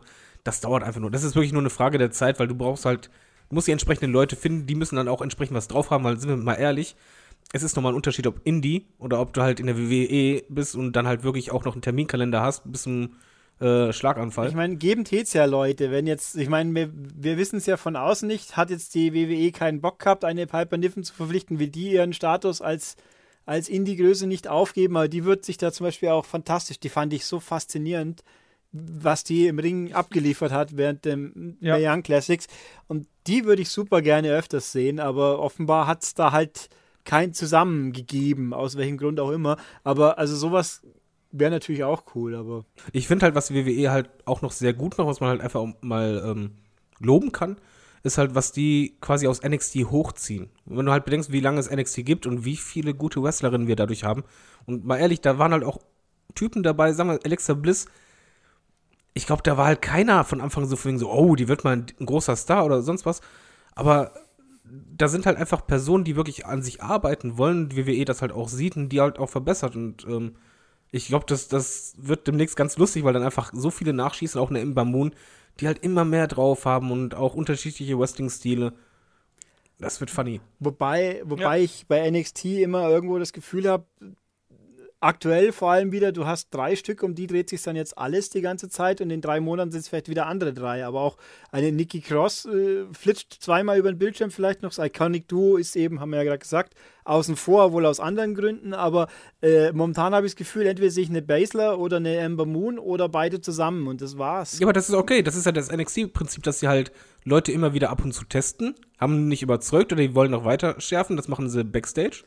Oder im Hintergrund, die trainieren weiter an sich, die versuchen das zu verbessern, das was sie halt als Kritik ich, aber, sehen. Aber mir kommt es in dem Fall eher so vor, als wir haben jetzt nur einen Slot und da sind jetzt die zwei drin und die anderen haben halt gerade Pech. Also ich, eine Nikki Cross und einem Iconic Duo, also zumindest der Peyton Royce, kann man ja nicht vorwerfen, dass sie im Ring nicht geliefert haben. Also ich fand gerade die Peyton Royce hat mich total fasziniert, wie ich sie endlich mal genauer aufpasst habe, wenn die drin stand, was, dass die eigentlich richtig gut ist schon.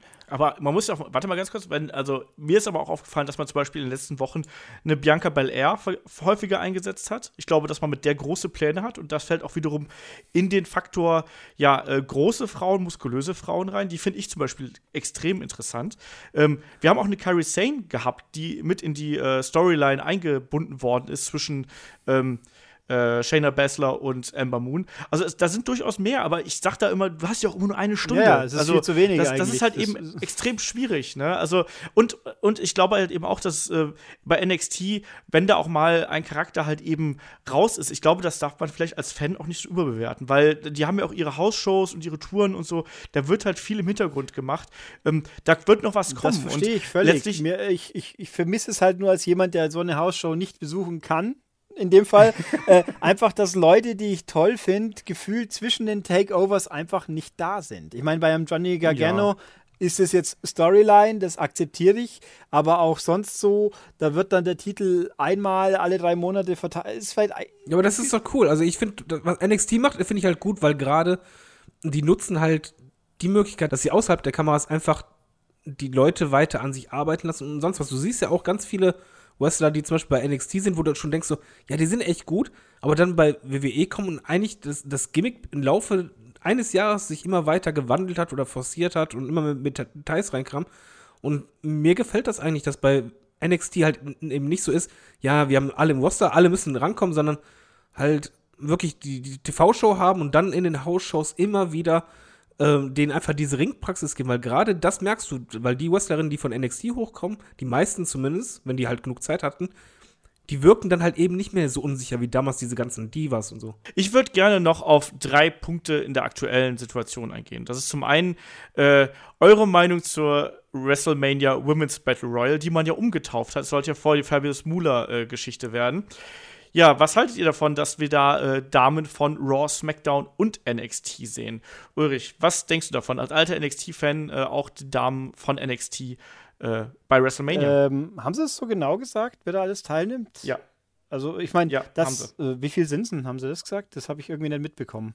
Das, das, haben sie, glaube ich, noch also nicht. Also ich finde natürlich, warum, also warum sollen sie es nicht? Bei den Männern hängen, sind auch immer ein paar NXT, vielleicht weniger anteilig jetzt wie bei den Frauen am Schluss sein werden, aber Battle Royale, viele Frauen, der, der Ring muss gefüllt werden. Warum soll ich dann nicht die NXT-Leute nehmen? Eben gerade kann man ja auch dann sagen, gerade die, da kann man auch kaschieren, wenn jemand noch nicht so gut ist, aber man sieht ihn wenigstens mal. Und ich meine, es muss ja auch Opfer geben, die schnell aus dem Ring fliegen. Im Zweifelsfall. Ja, ich meine. oder, oder sie bekommen einfach ein bisschen äh, Exposure. Ja, ich sag ja, so, mein, wann, wann, wird ein, ein typischer NXT-Kadermitglied äh, schon mal vor zig, zehntausende Leute auftreten. Das passiert ja fakt nicht. Und dann, wenn, dann kann man hier eben, wenn das in dem Battle Royale, wenn da jetzt, lass mal am Anfang 20 Leute im Ring stehen, dann kannst du die mal ein bisschen akklimatisieren lassen, die stören nicht und dann, also sie füllen das Feld. Ich meine, nö, habe ich überhaupt gar kein Problem mit. Ich bin, ich bin mal gespannt, wo sie diesen Battle Royale positionieren. Ich würde mal tippen, der landet in der Main Show und der von den Männern wieder nicht. Weil das ist ja schließlich History Making, was hier passiert. Wieder mal ist ja auch klar, so viele mehr History-Making-Sachen haben sie ja bald nimmer, die noch übrig sind. Das dürfte somit einer der letzten, oder? Was fehlt denn noch? Na, ich, ich habe noch eine ganz große Geschichte, die wir da History Making Oh, da will sein ich werden. kommen. Ja, also jedenfalls, es ist halt ein Teil. Ähm, ich würde auch, würde mich nicht wundern, wenn da wieder noch mal ein, zwei Leute dabei sind, die beim Rumble auch dabei waren. So als, als Farbtupfer. Nö, finde ich völlig okay. Das Theater mit dem Namen, ich habe zugegeben auch erst nachlesen müssen, wo das Problem ist. Und dann habe ich mich hinten nachgewundert, hätte, ob das die WWE nicht hätte vorher wissen müssen. Ja. Eigentlich wohl doch. Das ist tatsächlich auch mein einziger Gedanke, ja. Also keine Ahnung. Also ich habe, ich, mein, mein Gedanke war genau derselbe. So, das äh, war jetzt ja nur offensichtlich ein offenkundiges Geheimnis, dass da Fabulous Moolah äh, ja nicht der netteste und umgänglichste Mensch irgendwie gewesen ist, um es mal so auszudrücken. David, du wolltest noch was sagen. Äh, ich wollte noch was anderes sagen. Aber zu, zu Battle Royale, ich finde, das ist einfach richtig gut und da, da gibt es nur Gewinner. Ich finde das so eine tolle Sache. Ich meine, ich bin kein Fan davon, bei WrestleManias halt die, äh, die Battle Royals zu machen. Eigentlich kann aber ganz unterhaltsam sein, aber es ist halt einfach in dem Fall so, dass die Fans gewinnen, dahingehend, dass sie halt auch, es sind ja viele Hardcore-Fans in, in, in der Crowd, ähm, viele NXT-Leute sehen und auch einfach mal alle Wrestlerinnen einfach auch, die das ganze Jahr gearbeitet haben, ihren Platz haben und als Fan siehst du vielleicht auch einfach mal Leute, die du halt noch gar nicht kennst, wenn du halt nicht NXT ver verfolgst. Andersherum kann es halt dann noch zusätzlich diese NXT-Stars halt größer werden lassen, indem halt die ähm, Crowd entsprechend auch reagiert und agiert. Zweitens hast du halt einfach den Punkt, dass du halt den Wrestlerinnen, und zwar allen, einfach die Möglichkeit gibst, das Gefühl zu geben, wie ist es denn vor 75.000 zu wresteln, äh, bei der größten Veranstaltung schlechthin, diesen Druck zu spüren und dieses, ich glaube, da einfach, die, die Wrestler sagen das auch immer in den 24-Serien, dass es was ganz anderes ist, wenn man rauskommt und dann einfach in so einen riesen Rund reinguckt, anstatt in, in der Halle, in der kleinen. Und dieses Gefühl ist, glaube ich, sehr wichtig, denen mal zu geben, von, hey, so ist das, so fühlt es sich an. Und sollte es dann irgendwann mal nochmal dazu kommen, dann sind die dann noch sicherer. Zusätzlich ist es halt so, in der Battle Royale kannst du super kaschieren. Du stehst nicht allein im Fokus wie bei einem One-on-One-Match, sondern selbst wenn du botcht, ey, da, da sagt keiner was. Das ist drauf geschissen. Und ähm, wenn du sogar richtig gut bist als WWE-Booker, ähm, kannst du dann jemanden auch ein Spotlight geben. Der muss nicht gewinnen oder diejenige muss nicht gewinnen, aber du kannst halt jemanden verdammt gut aussehen lassen und plötzlich sehr viel größer wirken lassen auch in so einer Battle Royale. Haben wir ja oft genug gehabt. Also ich, ich finde, es gibt halt nur eine reine Win-Win-Situation und es ist eine super Idee. Ich würde mir. Ja, und ich finde halt auch, das ist ein Bonbon für die Ja. Aktiven, die dann da wirklich mit dabei sind. Ich glaube, damit kannst du auch jemanden belohnen. Und alle Leute, die jetzt sagen, so, oh, nee, äh, hier, die sollen doch gefälligst irgendwie was anderes machen. Zum Beispiel jemand wie ein Kenta, also äh, Hideo Itami damals, der ja auch quasi so aus NXT mehr oder weniger da hochgeworfen worden ist in die äh, Battle Royale.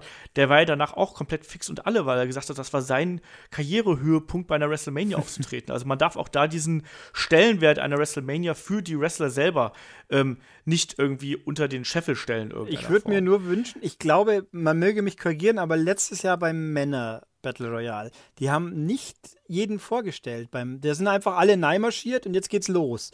Genau, das wünsche ich mir auch. Das wünsche ich mir, dass das nicht passiert, weil das ist, also man muss ja nicht jeden mit einer Entrance-Musik reinlassen, das dauert ja viel zu lang, das ist ja klar. Aber dass man es zumindest beim Reinmarsch alle mal nennt, weil da waren halt auch tatsächlich Leute dabei, die ich nicht unbedingt als sofort auf den ersten Blick erkennen, wer das denn ist. Die meinte, oh, der Baron Corbin. Den haben, das haben sie wahrscheinlich absichtlich nicht erwähnt, weil der ja dann gewonnen hat. Das kann schon sein, aber ich finde, dass man die Teilnehmer alle zumindest am Anfang einmal sagt, wer ist es überhaupt? Gerade Ja. wenn, wenn ich sie eben nicht jede Woche bei Raw oder SmackDown gesehen haben sollte. Wenn Ja, sie das machen so- und 33 Leute waren es, glaube ich, letztes Mal, das war vielleicht auch noch eine Handvoll zu viel. Also das muss vielleicht Ja, auch vor allem ganz so sollte es halt, also da bin ich voll bei dir, vor allen Dingen sollte es mal so machen, dass sie halt dann auch den Titan-Ton zeigen und dann quasi jede soll halt kurz ihre Pose machen können. Das kann auch, ich habe auch nichts gegen, also ich wäre schon dafür, wenn halt auch die Musik läuft. Das ist halt nicht lang. Du kannst einfach sagen, das gab es früher auch schon, einfach so, als du hast 10 Sekunden Zeit und dann gehst du, während du die Rampe runtergehst, kommt direkt der nächste und so weiter. Aber ich glaube, das wäre halt auch für die Wrestlerinnen wichtig, dass sie halt wirklich sich dann auch quasi, Kamera ist direkt vor einem, man ist vor der großen Crowd, dann macht man seine Pose zu seiner Musik. Das, das stärkt einen ja auch nochmal. So, ich habe noch äh, zwei Punkte, die wir, die wir hier noch abhaken müssen auf dem Weg dahin. Ähm, und zwar Ronda Rousey, an der kommen wir nicht vorbei. Äh, Wo seht ihr die, die Rolle von Ronda Rousey gerade in Bezug auf die Women's Division? Ich meine, jetzt bei WrestleMania hat es natürlich erstmal hier so ein Special-Match, das würde ich jetzt gar nicht mal so sehr in den Mittelpunkt stellen, äh, was so die äh, Women's Revolution angeht. Ähm, wie seht ihr ihre Chancen, dass sie quasi der, äh, dem Damenwrestling noch mal so einen Push geben kann? Ich weiß, Ulrich ist kein Freund von Ronda Rousey. David ist ein großer Freund von Ronda Rousey. Ich will jetzt einen, ich will es jetzt kurz und knackig hier haben. Äh, Ulrich, du zuerst. Du bist, glaube ich, dann eher kontra äh, äh, Ronda Rousey und Women's Revolution. Ich glaube, oder? dass es zwei Paar Stiefel sind. Ich glaube, wir werden Ronda Rousey, egal ob sie was kann oder ob sie es nicht kann, das, das müssen wir, das werden wir je, ganz genau sehen, aber selbst wenn sie nichts kann, sie wird uns so lange neigeschoben, bis ihre Prominenz wegverbraucht ist vielleicht. Und wenn sie es bis dahin wirklich gut kann, dann wird die ganze Frauen-Wrestling-Aspekt in der WWE massiv von profitieren. Wenn sie es nicht kann, dann wird sie zumindest ihrer Show ordentlich eine Delle verpassen. Das ist jetzt mein Kurzfazit. Und ob sie, noch können wir es nicht einschätzen. Was sie, wenn sie im Ring was kann und das rumsetzen kann, super. Wenn nicht, dann oh wei. So, David, pro Rousey. Ja, ich, ich glaube, Rousey wird halt der äh, Women's Revolution, beziehungsweise eher Division, ähm, enorm helfen. Einfach zum einen gibt es halt den Main Event Fokus, äh, den Main Event, den Mainstream Fokus von Leuten, die halt sonst nicht so viel mit Wrestling zu tun haben. Der ist dann plötzlich da. Es ist halt ein riesengroßer Name. Ich finde halt auch die Idee, dass sie halt sie erst in Mixed Tag Team reinstecken, sehr gut, weil ich glaube, bei Wonder wird es halt so sein, also ist zumindest meine Erwartung, dass sie so die ersten äh, zwei, drei Matches sehr nervös sein wird ähm, das hast du halt schon gemerkt bei den Promos auch, dass sie noch nicht so sicher ist. Aber ich glaube, das ist für mich einfach eine Frau, da, da zweifle ich kein bisschen dran, dass die halt äh, mit ein bisschen Einarbeitungszeit eh so hart an sich arbeitet, dass die halt auch ein fester Bestandteil und ein sehr guter Bestandteil äh, der Division sein wird und das auch generell einfach der Division gut tut. Ja, ich hoffe das auch. Also ich bin da auch äh, sehr hoffnungsvoll, um es einfach mal so zu sagen. Ähm, David hat es gerade auch schon zusammengefasst. Also ich finde, dass der, die Mainstream-Attention, die Ronda Rousey mitbringt, ist wichtig. Ähm, auch gerade für die Damen einfach, auch um da zu zeigen, so ja, WWE setzt auf die Damen und holt auch so ein, das ist der größte Name, die man Das ist schon konnte. richtig, aber ähm, äh, ich möchte, ich sag mal, ich werfe hier mal rein Michael Jordan und Baseball. Das ist der, der sie, wenn sie, wenn sie es einigermaßen sauber umsetzen kann. Und das Problem ist, sie ist zu groß ein Name, um die, um die Route NXT zu nehmen. Das ist völlig nachvollziehbar, dass sie die nicht erst in die zweite Liga stecken können. Ähm, wenn sie es einigermaßen sauber umsetzt, dann könnte es einen riesen Push geben. Wenn sie aber aus irgendeinem Grund das nicht hinkriegen sollte, weil sie es, ich meine, mit Ehrgeiz alleine kann man auch nicht alles erzählen, ist halt so, leider so. Aber Moment mal, jetzt möchte ich mal reingrätschen. Ähm, du vergleichst gerade Michael Jordan, Basketball. Nein, nein, Baseball. Baseball geht. Da sind, ja, ja, der dann rüber zu Baseball geht. Unterschiedliche Sportarten. Ich weiß. Sie hat vorher, glaube ich, Judo äh, gemacht, wo sie eine Medaille bekommen hat bei Olympia. Sie ist im Oktagon gestiegen, äh, Kampfsport. Also sie, sie kennt Mattenwrestling, also richtiges Wrestling. Sie, sie kennt ähm, ihren Körper, wie der beim Kämpfen ist. Sie hat keine Angst vor Kämpfen. Sie kann Kampfsport. Also das, das ist dieselbe Sportart. Was, das Einzige, was mhm. bei ihr jetzt noch dazu kommt, ist einfach der schauspielerische und Entertainment. -Aspekt, ja, dann, dann nehmen wir halt das den, Moveset. Der Punkt ist, sie muss es umsetzen können. Wenn sie es kann, wenn die Anlagen gut sind, dann freuen wir uns alle drüber. Wenn sie es aus, wenn sagen wir aber nur im Worst Case, sie kann es halt doch nicht, dann, dann wird der Mainstream-Zuschauer, der nur wegen ihr zugeschaut haben sollte, sagen, der wird nicht sagen, ah, das ist jetzt die dumme Ausnahme, die anderen können es ja doch. Die sagen dann, ach, Frauenwrestling ist doof. Das, das, diese Gefahr sehe ich. Ich meine, hoffen wir halt, dass es nicht passiert. Ich möchte es auch nie, lieber ist sie erfolgreich, egal ob ich sie jetzt mag oder nicht, wie dass sie nicht erfolgreich ist. Ich sag mal, was gut ist an, an Wonder, ähm, erstmal der, der, der Move gegen Triple H, der war richtig sauber durchgeführt. Das war ab, ab, absolut richtig, wie sie ihn durch den Tisch gerammt hat. Und bei Wanda kommt halt noch hinzu, ähm, sie ist halt nicht einfach ein, ein, großer Name, den man geholt hat. Und das ist auch jetzt nicht hier Fanboy oder, oder, sonst was, sondern das ist halt einfach faktisch der Fall, sondern sie ist halt eine Kämpferin, sie ist eine Sportlerin. Und, so. und das siehst du halt schon daran, dass Stephanie bei ihr die Ohrfeige komplett durchziehen durfte und die dann echt ein rotes Gesicht hatte und sie halt eben nicht sagt, nee, ich bin ein Star, halt mich zurück. Und ich glaube, das ist halt ein wichtiger Punkt, weil hätten sie jetzt einfach einen großen Namen geholt, äh, irgendwie eine andere Sportlerin, dann hätte ich halt gesagt, das würde der Women's Revolution starten, weil das nimmt den Fokus von der Revolution weg. Aber ich glaube, dass die Wrestlerinnen Wanda halt nicht nur als Star ansehen, sondern ich glaube schon, dass Wanda eine ganz andere Akzeptanz dort hat weil halt du auch weißt, okay, die hat jetzt Monate vorher hart trainiert und so weiter und, und versucht ein Moveset aufzubauen und die nimmt das auch ernst und sie ist halt auch jetzt jemand, der nicht direkt das Titelmatch bekommen hat, Ja, ich, ich glaube halt schon, dass. also das halte ich auch für den richtigen Weg, was er jetzt macht. ja, aber Absolut. ich, ich glaube halt, das ist auch etwas, was sehr wichtig ist und was halt auch die WWE früher nicht gemacht hätte. Früher hat die WWE einfach einen großen Namen genommen, meinetwegen eine sportliche Schauspielerin reingepackt, Hauptsache Attention, na na na. Aber hier haben sie einfach eine Sportlerin reingenommen, die jetzt mit anderen Sportlern zusammen ist. Und ich glaube halt, das ist wichtig, weil das eben nicht diese, ähm, so, so einen extremen Neid innerhalb der Division erzeugt oder halt äh, Missgunst und Co., weil ich glaube halt schon, dass, dass sie halt äh, ja einfach von der Art her gut reinpasst und dann halt auch von den anderen Wrestlerinnen als eine von ihnen dann irgendwann angesehen wird. Ja, also sie ist auf jeden Fall mehr als ein Celebrity Act, äh, wie wir zum Beispiel mal, wir hatten mal Snooki bei WWE, wir hatten mal Maria Menounos, also die Moderatorin bei WWE. Also ich glaube, dass wir da schon, ich glaube, wir fassen das einfach so zusammen. Also ich, ich denke, dass sie gute Chancen hat, um da äh, ähm, einen positiven Einfluss auf, die, äh, auf das Damenwrestling zu haben. Also klar muss man abwarten, wie sich jetzt im Ring präsentiert, aber eigentlich von ihrem Hintergrund her müsste sie genug mitbringen, dass das, dass das funktioniert. Und ich glaube, damit kommen wir nämlich dann zum nächsten Punkt. Wir haben gerade äh, Hi- History Making angesprochen und es gibt zwei Geschichten, die ich noch als History Making ansehen würde. Und vor allem ist, was absolut History Making wäre, wäre das erste Damen-Match, was im Main Event von WrestleMania steht. Und ich finde allein eigentlich, was jetzt angesetzt worden ist, Charlotte gegen Asuka, wäre eigentlich was, was WrestleMania würdig ist. Ich glaube aber, es, ist, es wird dieses Jahr noch nicht so weit sein, sondern ich glaube, es wird nächstes Jahr so weit sein. Dann heißt es Charlotte gegen Ronda Rousey. Das ist so mein heißester Tipp, was so die äh, History-Making-Geschichte angeht. Ähm, erste Frage, äh, ich gebe mal am David hier. Ähm, glaubst du, dass man mit der Ansetzung Charlotte gegen Asuka wirklich das Beste aus dem SmackDown-Roster gemacht hat, was man äh, da zur Verfügung hat? Äh, war das für dich das einzig würdige Einzelmatch? Und ja, was ist History-Making? Kann man da was draus machen? Oh, wie sage ich das jetzt, ohne dass ich wieder als Fanboy rüberkomme? Ähm, sie haben das Beste draus gemacht. Also diese Ansetzung, es ist halt einfach, ich hab's halt, ich habe gestern einen Kollegen versucht halt Wrestling nahe zu bringen, halt, der bei uns halt äh, den Artikel gemacht hat und ähm, der hat dann anschließend auch äh, Damen Wrestling geguckt, mehrere Matches und ich habe ihm versucht, das zu erklären, was das für ein Match ist, dass es halt wirklich die beste Wrestlerin meiner Meinung nach in der WWE ist, die den Titel hält, also etwas sehr bedeutsam und auf der anderen Seite halt eine Wrestlerin ist, die auch zu den absolut Besten gehört und diese Streak hat.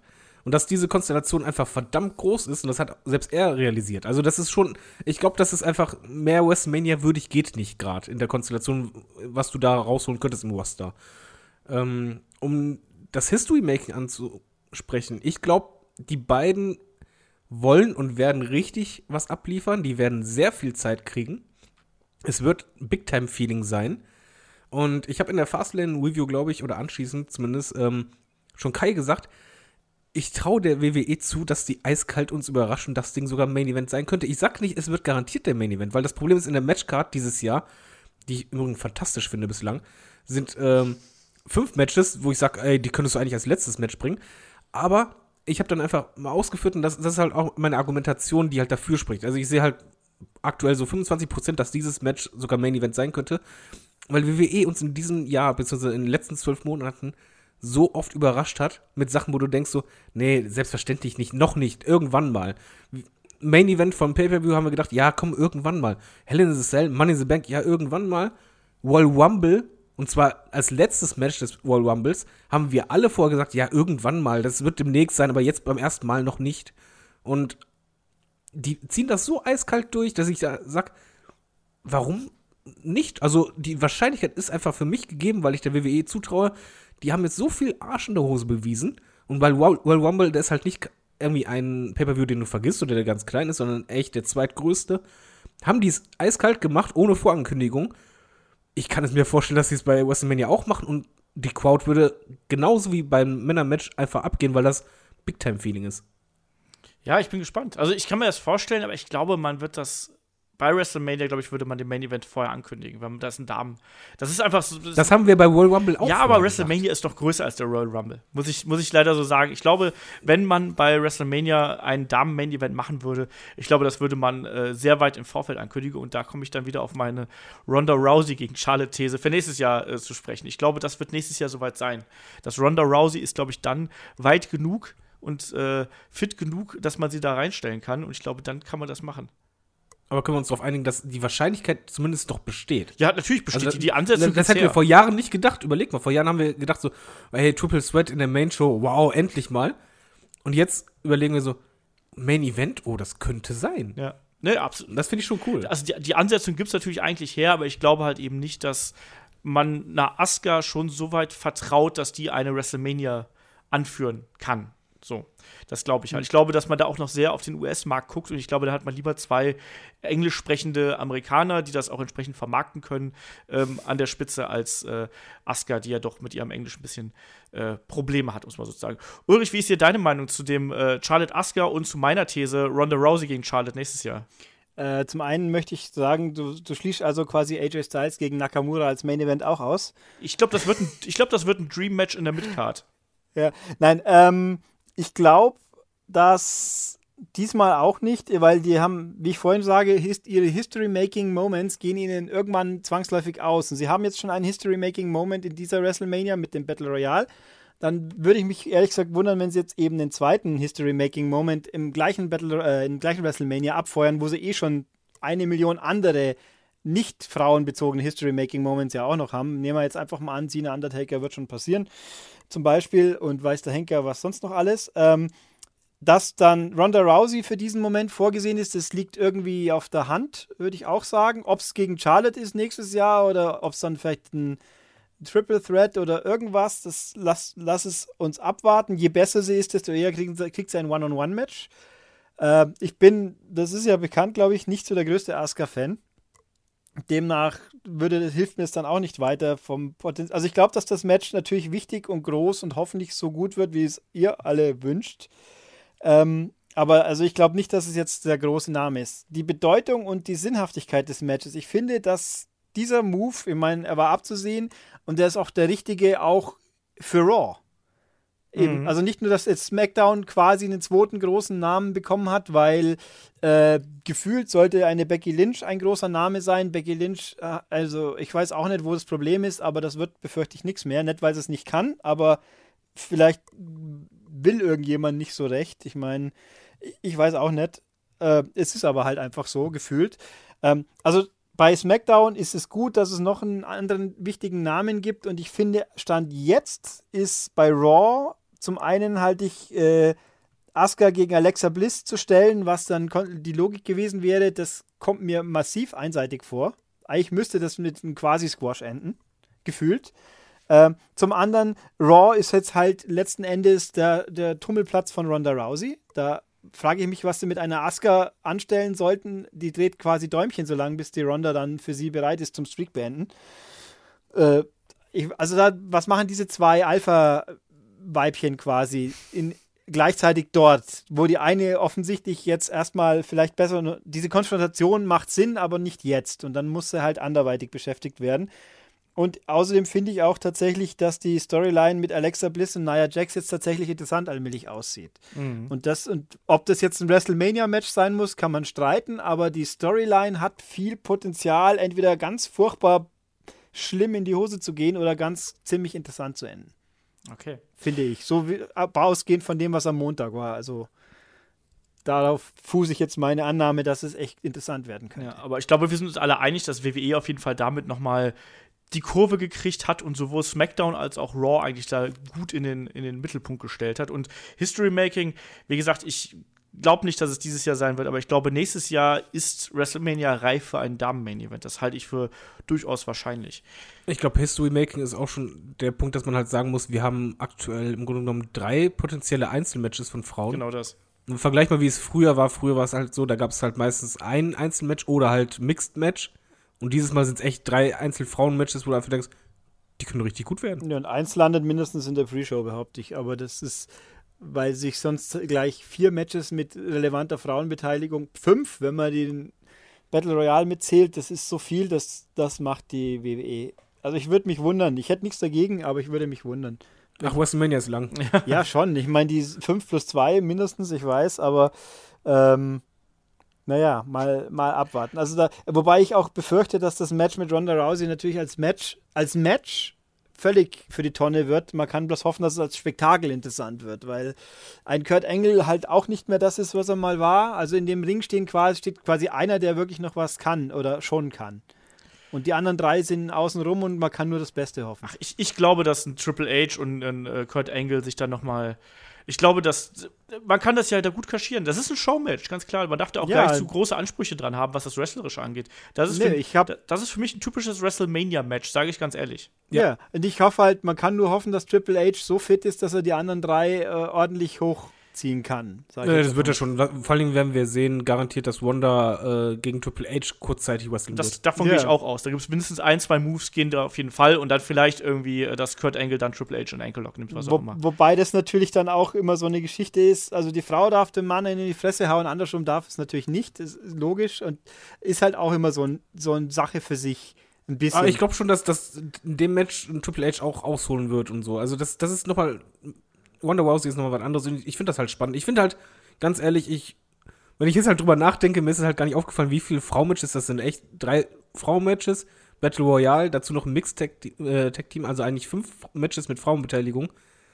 Und ich habe mir die Card angeschaut und mir ist es nicht aufgefallen. Und eigentlich ist das ja das größte Kompliment.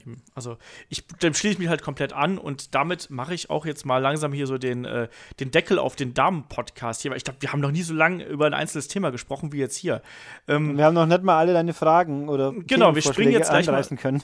genau, wir springen jetzt gleich mal zu den Fragen. Ähm, aber ich würde sagen, als abschließendes Fazit, ich glaube, dass Damenwrestling halt einfach auf einem absolut guten Weg ist, äh, sowohl im Mainstream als auch im Indie-Bereich. Und ich glaube, dass wir als Fans dem Damenwrestling auch noch ein bisschen Zeit geben müssen, ähm, damit sich das eben entwickelt. Es ist was Neues, es ist was anderes und zugleich müssen wir dem Ding Zeit geben, wir müssen dem aber auch Chancen geben. Und ich glaube auch, dass äh, jeder Fan, der jetzt noch sagt, so, hm, ja, das gefällt mir nicht, öffnet eure Augen, öffnet eure Herzen. Ähm, die Mädels sind nicht schlechter ähm, in den ganz, ganz großen Matches als, als die Herren. Es ist anders, aber versucht euch darauf einzulassen, versucht einfach Spaß dran zu haben, weil äh, die haben es verdient und äh, es ist eine logische Konsequenz aus dem, äh, was, was in den letzten Jahren passiert ist. Ähm, Damenwrestling kann toll sein, genauso wie Männerwrestling. Macht da keine Unterscheidung, sondern habt einfach Freude dran.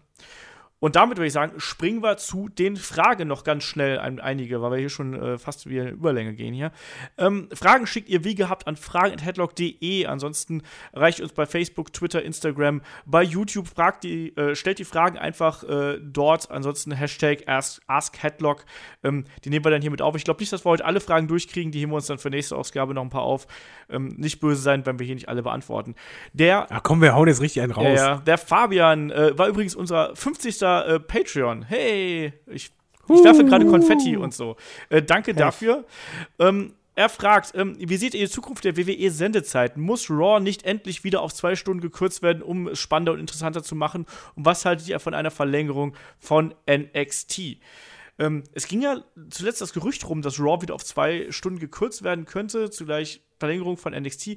Ich finde beides interessant. Also ich, find, ich könnte mit beiden leben. Ich habe bei NXT, wie wir ja schon so ein bisschen angedeutet haben hier im Podcast, ich finde die eine Stunde ehrlich gesagt ganz gut. Also ich glaube, momentan sind es so 50 Minuten. Von mir aus können wir da vielleicht auf anderthalb Stunden gehen oder so. Ich brauche keine zwei Stunden NXT, weil ich Angst habe, dass man dadurch der Show das Besondere nimmt. Ulrich, wie ist das bei dir? Ähm, dieses zwei Stunden Raw-Gerücht kommt ja primär davon, dass, ich glaube, Fox ist es, oder? neuer Fernsehvertrag, das Gerücht rumläuft, dass WWE zu Fox wechseln könnte und die dann lieber zwei Stunden wollen, weil das sonst nicht ins Abendschema passt.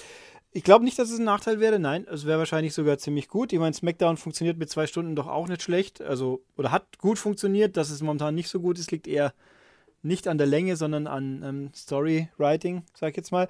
Äh, NXT, ob es zwei volle Stunden braucht es natürlich nicht. Ich meine, eine netto SmackDown-Folge ist 1,20 lang. Da kommt noch eine ganze Werbung dazu. Aber 1,20 statt 50 Minuten NXT in der Woche, ich wäre dafür. Habe ich ja vorhin auch gesagt. Ich fände das super, ich wäre absolut dafür. David. Ähm, zwei Stunden War sehr gerne. Es hätte halt nur Vorteile, es wäre spannender, es wäre vor allem intensiver, knackiger. Und bei NXT wünsche ich mir keine Verlängerung, weil ich finde halt, so der Rhythmus, wie er gerade ist, den finde ich halt sehr gut, gerade weil ich halt bei NXT nicht so viele Wrestler sehen will, sondern halt wenige und die halt dafür auch ein bisschen special sind und die anderen sollen mehr Zeit haben. Soll so bleiben für mich. Gut. Ähm, dann fragt der Fabian noch, wird die WWE nochmal versuchen, die Videorechte von Ligen wie Impact oder Ring of Honor zu erwerben? Und äh, wo seht ihr die Zukunft des WWE Networks? Kommen hier noch Ligen hinzu? Ich kann mir das vorstellen. Ich fände es geil. Ähm, meine, äh, Erweiterungen des Networks sind immer gut. Andererseits, glaube ich, sind da andere Akquisitionen, glaube ich, leichter. Also ich kann mir zum Beispiel relativ leicht vorstellen, dass man sowas wie Progress mit einbinden würde, so in der Richtung. Ähm, muss man mal schauen. Also generell bin ich, bin ich absolut dafür, aber ich glaube, dass WWE eher versuchen wird, mit Eigenproduktionen zu glänzen, als mit fremdem Content, um es mal so zu sagen. David, du bist unser Content-Mensch hier. Äh, was denkst du? Ähm, ich ich brauche keine weiteren Ligen, muss ich ganz ehrlich sagen, weil einfach irgendwann ist halt äh, Overdose. Ich kann halt verstehen, wenn es halt ein paar Hardcore-Fans gibt, die sagen, ja, nee, möchte ich mal schon die alten Matches nochmal sehen und das Match. Was ich halt wichtiger fände bei WWE Network, weil das stört mich momentan immer mehr, dass die Anzahl der Eigenproduktionen oder halt der großen Produktionen immer weiter zurückgeschraubt wird, gefühlt. Also ich habe halt das Gefühl, dass vor ähm, zwei Jahren oder, oder einem Jahr ich deutlich mehr Serien sehen konnte und äh, deutlich mehr Reihen da waren.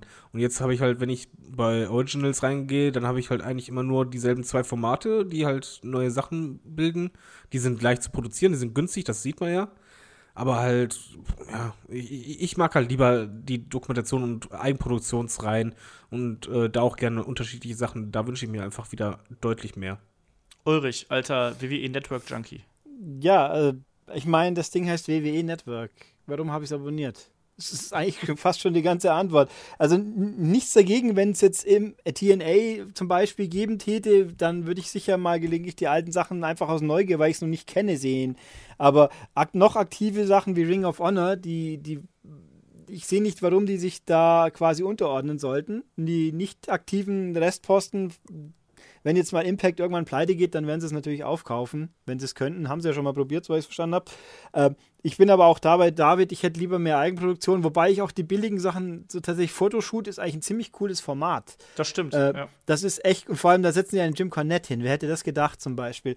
Äh, ich war auch ein großer Fan von der äh, Edge Christian Show. Äh, ich würde zum Beispiel, was ich noch cool fände, wenn sie vielleicht Podcasts einbinden könnten. Wobei, die kann Beispiel. ich auch so hören. Äh, ja, oder halt eben Edge. Headlock im WWE Network, jawohl. ja, oder, ja, Mai, warum auch nicht Deutsche? Es gibt ja auch, ab und zu kriegt man ja auch deutsche E-Mails, so ist es ja auch nicht. Ähm, nee, also ich, ich wüsste nicht, was die WWE, wieso sie es brauchen würde und lieber mehr eigenen, Fokus aufs eigene noch ein bisschen mehr, weil genau deswegen hat man es doch effektiv. Ja, ist meine ja. Meinung bin ich auch komplett bei dir. Der Fabian fragt noch nach äh, möglichen Teams für die World Tag Team League. Die Frage schieben wir in die nächste Woche, weil ähm, ich glaube, die einzigen, der Einzige, der hier wirklich in der WWXW verhaftet ist, äh, bin ich. Und nächste Woche haben wir Shaggy und Chris dabei. Ey, Moment, ich habe ein Ringkampf-T-Shirt geholt beim Karat. Das heißt, das heißt, du willst Ringkampf im nächsten World Tag Team League sehen? Ja, ich sag einfach Ringkampf, jetzt habe ich einen Namen gesagt, den. Und ich sage, ich habe keine Ahnung, das hilft dann ganz gut. Deswegen, wir, wir schieben die Frage nächste Woche. Da äh, hat zwar David hier seinen, seinen Ringkampf- äh, seine Ringkampfproklamation hinterlassen, aber nächste Woche beantworten wir die dann wirklich in aller Gänze. Ähm, der Ingo fragt, ähm, habt ihr schon mal einen der Zuhörer getroffen, die hier immer Frage stellen? Also zum Beispiel Dr. WWE oder den Burger. Ähm, liest man die Kommentare dann mit anderen Augen, weil man ein Gesicht dazu hat? Ähm, das ist, glaube ich, so eine Frage, die ich am besten, glaube ich, beantworten kann. Äh, tatsächlich haben wir letzte Woche beim Karat einige äh, äh, unserer Hörer getroffen. Das war auch super toll. Ob ich die jetzt mit anderen Augen sehe, weiß ich nicht. Ich glaube nicht. Ähm, weiß nicht, ich lese generell eigentlich alle Kommentare gerne, die wir kriegen und gerade alle Fragen. Insofern äh, sehe ich da jetzt ich keinen persönlichen Unterschied. Da möchte ich noch was anwerfen, äh, dass vielleicht die Hörer das wissen. Wir lesen wirklich alle gerne diese ganzen Kommentare, gerade halt Olaf, aber eigentlich ist jeder von uns unterwegs und guckt. Und bei uns ist es zum Beispiel so, dass wir in unserer Gruppe halt sehr oft auch bei, bei Fragen oder bei Kommentaren einen Screenshot rumschicken. Also das ist schon sehr präsent, aber ich glaube halt nicht, dass es was ändert, wenn man halt weiß, wer dahinter steckt, sondern das vielleicht noch eher die Bindung schürt, aber wir, wir lesen wirklich jeden Kommentar und wir äh, sprechen auch oft drüber. Das finde ich sehr cool. Ja, unterschreibe ich so. Der äh, Walter Michael oder Michael Walter, wie auch immer, fragt via YouTube, ähm, könntet ihr euch einen Heel Randy Orton bei New Japan vorstellen, unter dem Gesichtspunkt, dass er einfach einen völlig anderen Stil als die New Japan Wrestler fährt. Ähm, er müsste natürlich auch motiviert sein. Gut, das sollten ja eigentlich alle Wrestler sein. Ähm, ihm, dem guten Walter Michael ist klar, dass es unrealistisch ist, weil ja äh, Orton bei WWE ist. Aber fändet ihr sowas interessant? Also, ähm, Ulrich, kannst du dir sowas vorstellen, dass ein, ein WWE-Eigengewächs wie ein Randy Orton plötzlich in einer Liga auftaucht, die einen viel, viel körperlicheren Stil auftritt und quasi, äh, ja, dass quasi sein Stil als Grundlage dafür benutzt wird, äh, da gegen andere Leute zu fehlen. Ich würd, muss leider sagen, da fragst du gleich den Falschen, weil ich einfach mit New Japan kein, kein wirkliches Wissen habe. Aber also ein Fremdkörper, der gar nicht dazu passt, der, dass der dann. Ich glaube, das wäre eine reizvolle Konstellation der Widersprüche oder Gegensätze, aber ich kann es einfach, da kann ich nur den Allgemeinplatz lassen. Da kann ich ja leider nicht mehr zu sagen. Okay, David, möchtest du was dazu sagen? Ich weiß, du bist auch nicht der größte New Japan-Fan. Ne, ich habe mir nur ein paar Matches auf, auf YouTube mal angeschaut. Ich glaube, also mein Problem ist einfach, ich kann mir halt einfach Orten woanders nicht vorstellen. Weil Orton ist einfach für mich ein WWEler, der wird halt da bis zum Ende bleiben. Und ich glaube auch nicht, dass er bei New Japan irgendwie reinpassen würde, da, weil er halt nicht so ein flexibler Wrestler ist und halt, ich glaube, das, das ist schon wichtig, dass du halt, die, die Crowd bei New Japan hat andere Ansprüche als halt ähm, bei WWE. Und ich glaube halt zum Beispiel, deswegen klappt das auch gut, wenn ein Chris Jericho da wrestelt, weil der halt einfach deutlich flexibler ist und halt auch anders interagieren kann, anders äh, andere Matches äh, verkaufen kann. Ja, das sehe ich ganz ähnlich. Ich glaube auch, dass ein, weil letztlich ist es zwar nett, wenn dann ein Randy Orton irgendwie ja seinen Randy Orton-Stil da äh, abziehen würde, aber er muss trotzdem ab einer gewissen Stelle irgendwann mal einstecken. Und ich glaube, da hat ein Orton, glaube ich, gar keinen Bock drauf. Ähm, grundsätzlich natürlich ist es immer interessant, wenn irgendjemand Fremdes äh, in, eine, in, eine, Promotion reinkommt und da eben so einen Kontrast bildet. Ähm, Randy Orton kann ich mir aber ehrlich gesagt nicht vorstellen. Ganz im Ernst, dann lieber, dann kann ich mir tatsächlich einen John Cena vorstellen. Ich finde einen John Cena gegen, keine Ahnung, Okada oder gegen Tanahashi. Money Match. Fände ich halt super spannend. Aber weil ein Cena ist, glaube ich, dann eher dazu bereit, auch krasse Sachen zu machen als einen Randy Orton, um es mal so zu sagen. Ähm, der gute Big B fragt über YouTube, ähm, was haltet ihr von der Serie Glow? Würdet ihr euch eine zweite Staffel anschauen? Ähm, Ulrich, du hast ja auch heute schon so ein bisschen drauf angespielt. Ja, ich habe ja das Original Glow noch so in vage Erinnerung. Ich habe, ich muss zugeben, ich habe die erste Staffel aus irgendeinem Grund, da hatte ich gleich keine Zeit, nicht fertig, ganz fertig geschaut und dann irgendwie den Faden verloren. Aber es ist gut. Es ist wirklich gut gemacht. War sehr unterhaltsam. Also es ist ein bisschen äh, langsam ist der falsche Ausdruck, aber es, also da geht es nicht zack, zack. Da ist schon ein bisschen Platz und Zeit für Charakterzeichnung jenseits des Rings. Völlig. Natürlich ist ja der Anfang von der ganzen Geschichte. Äh, eine zweite Staffel ist, soweit ich weiß, in Produktion. Ich würde sagen, ja, die würde ich schon anschauen. Ich hoffe nur, dass ich die erste bis dahin endlich mal geschafft habe. David, deine Meinung? Ähm, ich habe Glow nie gesehen und das Lustige ist, dass einer aus unserer Redaktion, Gruß an Callisto, ähm, der kein Wrestling-Fan ist und nichts mit Wrestling zu tun hat, diese Serie mir ans Herz gelegt hat und meinte, die ist richtig stark. Also ich sag mal, äh, zweite Staffel würde sich lohnen. Ich werde es mir auf jeden Fall irgendwann mal anschauen. also ich habe die äh, erste Staffel von Glow gesehen. Ich fand es mega unterhaltsam, teils sehr lustig, ähm, auch coole Momente äh, dabei. Äh, wirklich auch ein Gänsehautmoment, weil sie einen meiner Lieblings-Journey-Songs eingebaut haben. Ähm, und ich würde, ich schaue mir auf jeden Fall die zweite Staffel an, klar. Das war eine coole Serie, das hat Spaß gemacht und ich will wissen, wie es weitergeht, weil letztlich hat es ja dann äh, wirklich auch auf einem Höhepunkt geendet, um einen guten Cliffhanger, ohne hier Ulrich spoilern zu wollen. Ähm, ich freue mich da auf eine zweite Staffel. Der Jerko HD, ich weiß noch immer nicht, ob dieser Name so vorteilhaft ist, ähm, fragt via YouTube, äh, wie findet ihr das Eddie Guerrero Heart Attack Video? Es gibt anscheinend Menschen, die denken, dass das echt wäre. Äh, zur Erklärung, es gibt auf YouTube ein Video, ähm, es gab ja mal einen Engel innerhalb eines Tag Team Matches, ähm, als Eddie quasi einen Herzanfall vorgetäuscht hat. Es gibt ein Video ähm, im Internet bei YouTube, wo suggeriert wird durch Einblendungen, dass Eddie Guerrero hier äh, ja seine letzten Sekunden quasi im Ring hat und äh, daran verstirbt im Ring. Ich finde es mega geschmacklos, ich finde es total ekelhaft. Und äh, mehr kann ich dazu eigentlich nicht sagen. Ich finde sowas furchtbar, dass man sowas zusammenschneidet, um A, Leute zu täuschen und B, auf irgendeine billige Art und Weise Klick zu ziehen. Ich finde sowas ganz, ganz schrecklich. Habt ihr euch das angeguckt, David? Äh, ich, ich kenne es nicht, was ich nur höre, ganz ehrlich, unter aller Sau. Ich würde es mir auch ich, ich schwöre es, ich werde es mir auch nicht anschauen, weil ähm, ich einfach so eine Klickgeilheit und, und äh, den Spielen mit Sensationsgeilheit, äh, das, das supporte ich einfach nicht. Gerade wenn es halt, wenn man den Tod von jemandem ausschlachtet für sich selber. Also wie tief muss man sinken, um zu sagen, ey, da ist jemand gestorben. Ja, komm, ich mach mal Videos und krieg ganz viele Klicks und mhm, Likes. Mhm. Das, das, das geht gar nicht, das ist unter aller Sau. Ich Ulrich, sag, nur Logan? Hm? ich sag nur Logan Paul, aber egal. Ja, äh, ich, nein, ich habe es auch nicht gesehen.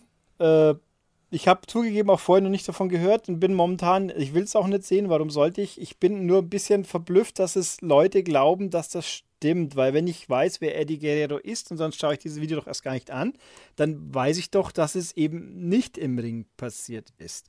Also warum glaube ich es? Also es ist alles Äh, Es gibt genug Leute, die auch denken bei Wrestling, dass halt äh, der und der Engel wirklich echt sind. Also unterschätzt das nicht. Das gibt es wirklich genug Leute. Ja, ja, klar, das sind Leute, die halt keine Ahnung haben und zufällig drauf stoßen, sage ich jetzt mal. Da, da kann ich es mal vorstellen, aber wenn bei YouTube stoße ich, stoße ich zufällig auf dieses Video? Kann natürlich passieren, gut, aber äh, ich, ich definiere mal Fan als jemand, der zumindest weiß, wer Eddie Guerrero überhaupt ist. Und es ist jetzt schon lang genug her, dass ich, glaube ich, in der Zeit mitbekommen haben sollte, dass es eben nicht wie, äh, kein Owen Hart-Unfall war, sondern dass es halt außerhalb was war. Und Ja. es ist ja auch nicht so, dass die WWE das totschweigt. Muss ja auch nicht. Es war ja schließlich kein, wie soll ich sagen, kein direktes Verschulden von ihnen. Ja.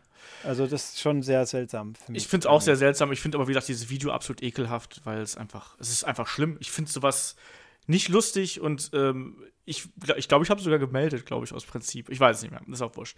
Ähm, dann Kevin Müller und Brock Lesnar, also wir haben von Brock Lesnar eine Mail bekommen, hallo, auf Deutsch sogar. Ähm, Fragen, ähm, was haltet ihr von Chris Benoit? Habt ihr die äh, Hard Knocks Doku gesehen und wie hat sie euch gefallen? Und, das war, glaube ich, eine Frage äh, auch von einem der beiden, ähm, könntet ihr mal einen Podcast über Chris Benoit machen?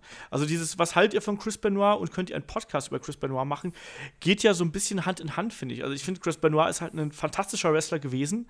Ähm, ich habe ehrlich gesagt aber trotzdem bis heute Bauchschmerzen, mehr Matches von ihm anzuschauen und deswegen scheue ich mich auch ein bisschen davor zurück, einen Podcast über ihn zu machen. Die Doku fand ich damals rührend und richtig toll und kann es mir heute nicht mal anschauen. Ähm, David, wie war das bei dir? Äh, ich habe die Doku nicht gesehen. Ich bin gerade hin und her gerissen, muss ich ganz ehrlich zugeben. Ich, ich glaube, mir geht es sogar ähnlich. Also ich habe jetzt, ich gucke ja immer gerne die alten Sachen und da habe ich halt auch oft immer ein Match, wo Benoit dabei ist und irgendwie kriege ich das halt nicht aus dem Hinterkopf raus. Muss aber dazu sagen, dass ich, glaube ich, ein bisschen gefühlskälter bin als, als du und ich da halt, glaube ich, eher ein bisschen trenne, weil ich halt einfach so sehe, ja, schwierige Nummer. Also ich versuche halt zu trennen, was halt jemand im Ring macht, weil ich halt nicht weiß, was jemand privat macht. Wir wissen halt nicht, ob irgendjemand äh, sonst irgendeinen Scheiß anstellt. Äh, ich sehe halt nur das, was, was die im Ring halt gemacht haben und das war halt bei ihm phänomenal. Ich würde aber auch nicht einen eigenen Podcast zu ihm machen, weil ganz ehrlich, ich habe auch Bauchschmerzen. Es ist nicht so, dass ich sage, nee, kein verdienter Wrestler, aber das andere kann man halt auch nicht ausblenden. Es ist, schwer zu erklären. Das ist echt eine gute Frage, muss ich mal sagen. Das, das ja, äh, unschlüssig. Ich glaube, die kann man auch gar nicht richtig beantworten, weil egal was du machst, ähm, die andere Hälfte in, in deinem Kopf und in deinem Herzen sagt äh, das Gegenteil. Ja, also ich tue mich da auch wirklich schwer mit. Chris Benoit war damals einer meiner, meiner absoluten Lieblingswrestler und ich verbinde mit ihm durch meine WrestleMania-Reise zu WrestleMania 20, äh, verbinde ich halt auch echt einen ganz, ganz tollen Moment. Und trotzdem kriege ich diese, die Geschichte natürlich da um den Mord und seinen Selbstmord, ähm, kriege ich natürlich da nicht aus meinem Kopf raus. Ich, ich weiß es nicht. Ulrich, was, was meinst du dazu? Äh, ja, es ist äh, nicht viel anders wie bei euch. Es ist schwierig. Wir hatten ja äh, vor dem Aufnahme-Podcast auch in anderem Zusammenhang, wie sehr ein das, das private Wirken, sag ich mal, eines Menschen das Produkt beeinflussen kann. Das Problem ist nur in, die, in dem Fall, man kann es nicht trennen, weil der Mensch ist das Produkt. Und, und auch, ich meine, diese ganze Geschichte jetzt in Hollywood kann man ja auch streiten. Darf ich mir einen Kevin Kevin Spacey-Sache noch anschauen, darf ich meine Roman Polanski-Sache noch anschauen, wobei das ja noch viel länger her ist. Aber es gibt einfach irgendwo, das ist so gravierend, was da passiert ist, das, ist da, das kann man einfach nicht genug wegtrennen, um wirklich einen guten Gewissens, finde ich, zu sagen, ja, das war halt, aber betrachten wir nur den Rest. Deswegen sehr, sehr schwierig. Das, ich meine, man sieht ja, dass die WWE das Problem auch immer wieder hat. Äh, sie schweigen ihn jetzt nicht nicht aktiv tot im Sinne von alles, wo es gibt kein Videoschnipsel mehr von ihm zu sehen, aber er wird halt auch so gut wie es geht nicht erwähnt. Ist ja klar. Was, was will man auch machen? Also es ist schwierig. Ich würde. Na, also ich, ich finde, die WWE geht da schon weiter hinaus. Also das ist schon ein Unterschied. Ich finde halt, man, man sollte vielleicht Chris Benoit keinen Fokus mehr geben, aber die WWE, was die halt macht, gefällt mir halt auch nicht, dass sie halt beispielsweise ja quasi so tut, als hätte er halt das und das nicht gewonnen.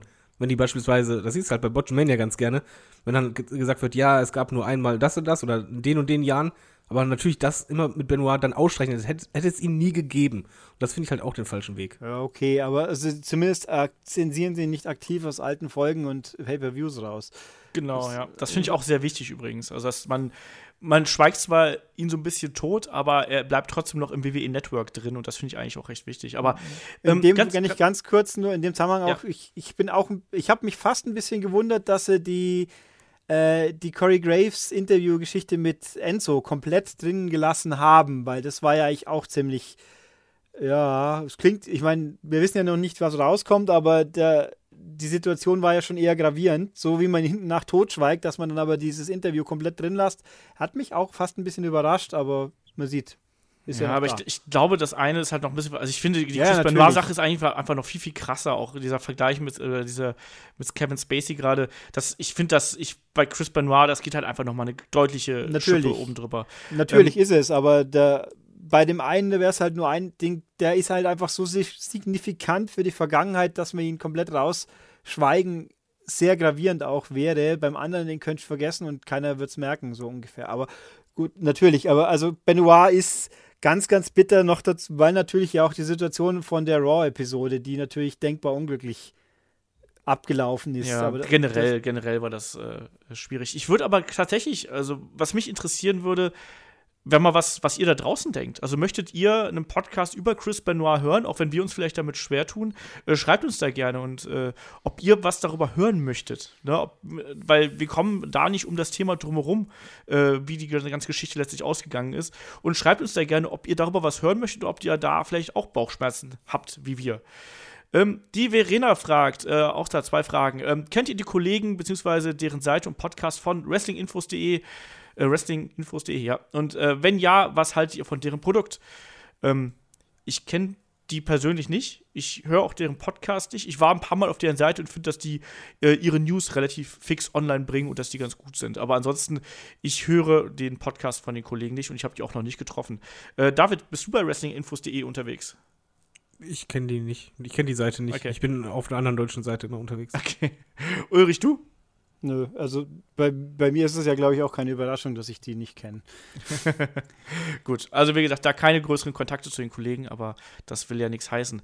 Ähm, sie fragt, sie ist ein bisschen underwhelmed von der WrestleMania-Card bisher und äh, fragt, äh, findet ihr die WrestleMania bisher auch relativ beliebig? Der große Hype bleibt bei äh, äh, ihr irgendwie noch aus. Lediglich Rousey und AJ und äh, gegen Nakamura äh, ja, sorgst du ein bisschen für Vorfreude. Lesnar gegen Reigns lässt sie kalt ja, ich, äh, also ich hab Bock. Äh, David, du bist eh gehypt, oder? Äh, wenn ich ganz ehrlich bin, ich war, glaube ich, ewig nicht mehr so gehypt. Also, ähm, das Lustige ist halt, wir hatten halt den Fastlane Podcast und danach waren Kai und ich derselben Meinung, dass die bisherige Card einfach unfassbar stark ist, dass es halt wirklich der Fall ist, dass du nicht nur ein Match oder zwei Matches hast, wo du sagst, ja, das könnte der Main Event sein, sondern ganz ehrlich, Brock Lesnar gegen Roman Reigns, so sehr ich halt den Push von Roman Reigns nicht mag, das Match ist halt für mich Big Time Feeling. Super. Äh, Wonders Debüt. Big Time Feeling. Super. AJ Styles gegen Nakamura. Das wollte jeder Fan sehen. Super. Du hast Intercontinental Champion Triple Threat mit drei Leuten, die ein super Match abliefern können. Der Titel halt einfach auch echt Bedeutung hat. Super. Du hast dann bei den Frauen die beste Wrestlerin mit dem Titel gegen äh, Asuka mit, mit der Streak super. Äh, du hast dann auch noch Kevin Owens gegen Sami Zayn, Entschuldigung. Einfach auch eine Konstellation, die einfach cool ist. Wahrscheinlich wird zu Tag Team, aber keine Ahnung. Aber wenn das so bleiben sollte, super. Du hast äh, die Frauen Battle Royale. Ich finde, das ist halt cool, um die Leute zu sehen. Ich finde die Card bislang, also nur bisherigen Matches, hat echt das Potenzial für mich persönlich, dass es WrestleMania 17 schlagen könnte. Hängt natürlich davon ab, welche Matches noch kommen. Aber die bisherigen da hat mich WWE komplett positiv einfach nur überrascht, was sie halt Richtung WrestleMania jetzt auffahren und wirklich an, an, an Big-Time-Feel-Matches. Ja, also ich habe ich hab auch Bock. Uh, Ulrich, wie ist es bei dir? Wie gehypt bist du? Kannst du da mit David mithalten? Nee. Kann ich. nee. Äh, ich habe aber gelernt über die letzten zwei WrestleManias, dass, äh, dass es nicht für mich gedacht ist, WrestleMania. Es ist äh, je weniger WrestleMania-Moments passieren, desto besser finde ich es, glaube ich, weil die WrestleMania-Moments ja leider meistens eher so so, so ja, irgendwelche ey, Altstars, irgendwelche Promis, irgendwas. Das haben wir ja bisher noch nicht. Wohl Kid Rock halt. Ja, oh Gott. Naja, gut. Ähm, nein, ich weiß nicht. Also, es ist genug dabei, dass ich sage, ich werde die fünf Stunden wach überstehen. Hoffentlich taugt genug. Hoffentlich ist nicht zu viel äh, bla. Hoffentlich, vor allem hoffentlich ist der Schluss nicht wieder so ein Downer wie die letzten paar Mal, so gefühlt. Ähm, aber gehypt bin ich, also ich finde äh, ich find seit jeher einfach den Rumble schon immer interessanter wie WrestleMania, einfach wegen dem Format des Matches. Hier gibt es das ja in der Form nicht. Äh, beliebig würde ich jetzt auch nicht sagen. Also ich meine, die meisten Matches, die stattfinden, die sind wenigstens, die sind so hergeleitet, dass ich sagen kann, okay, finde ich okay, dass die stattfinden, aber gehypt bin ich nicht, nö.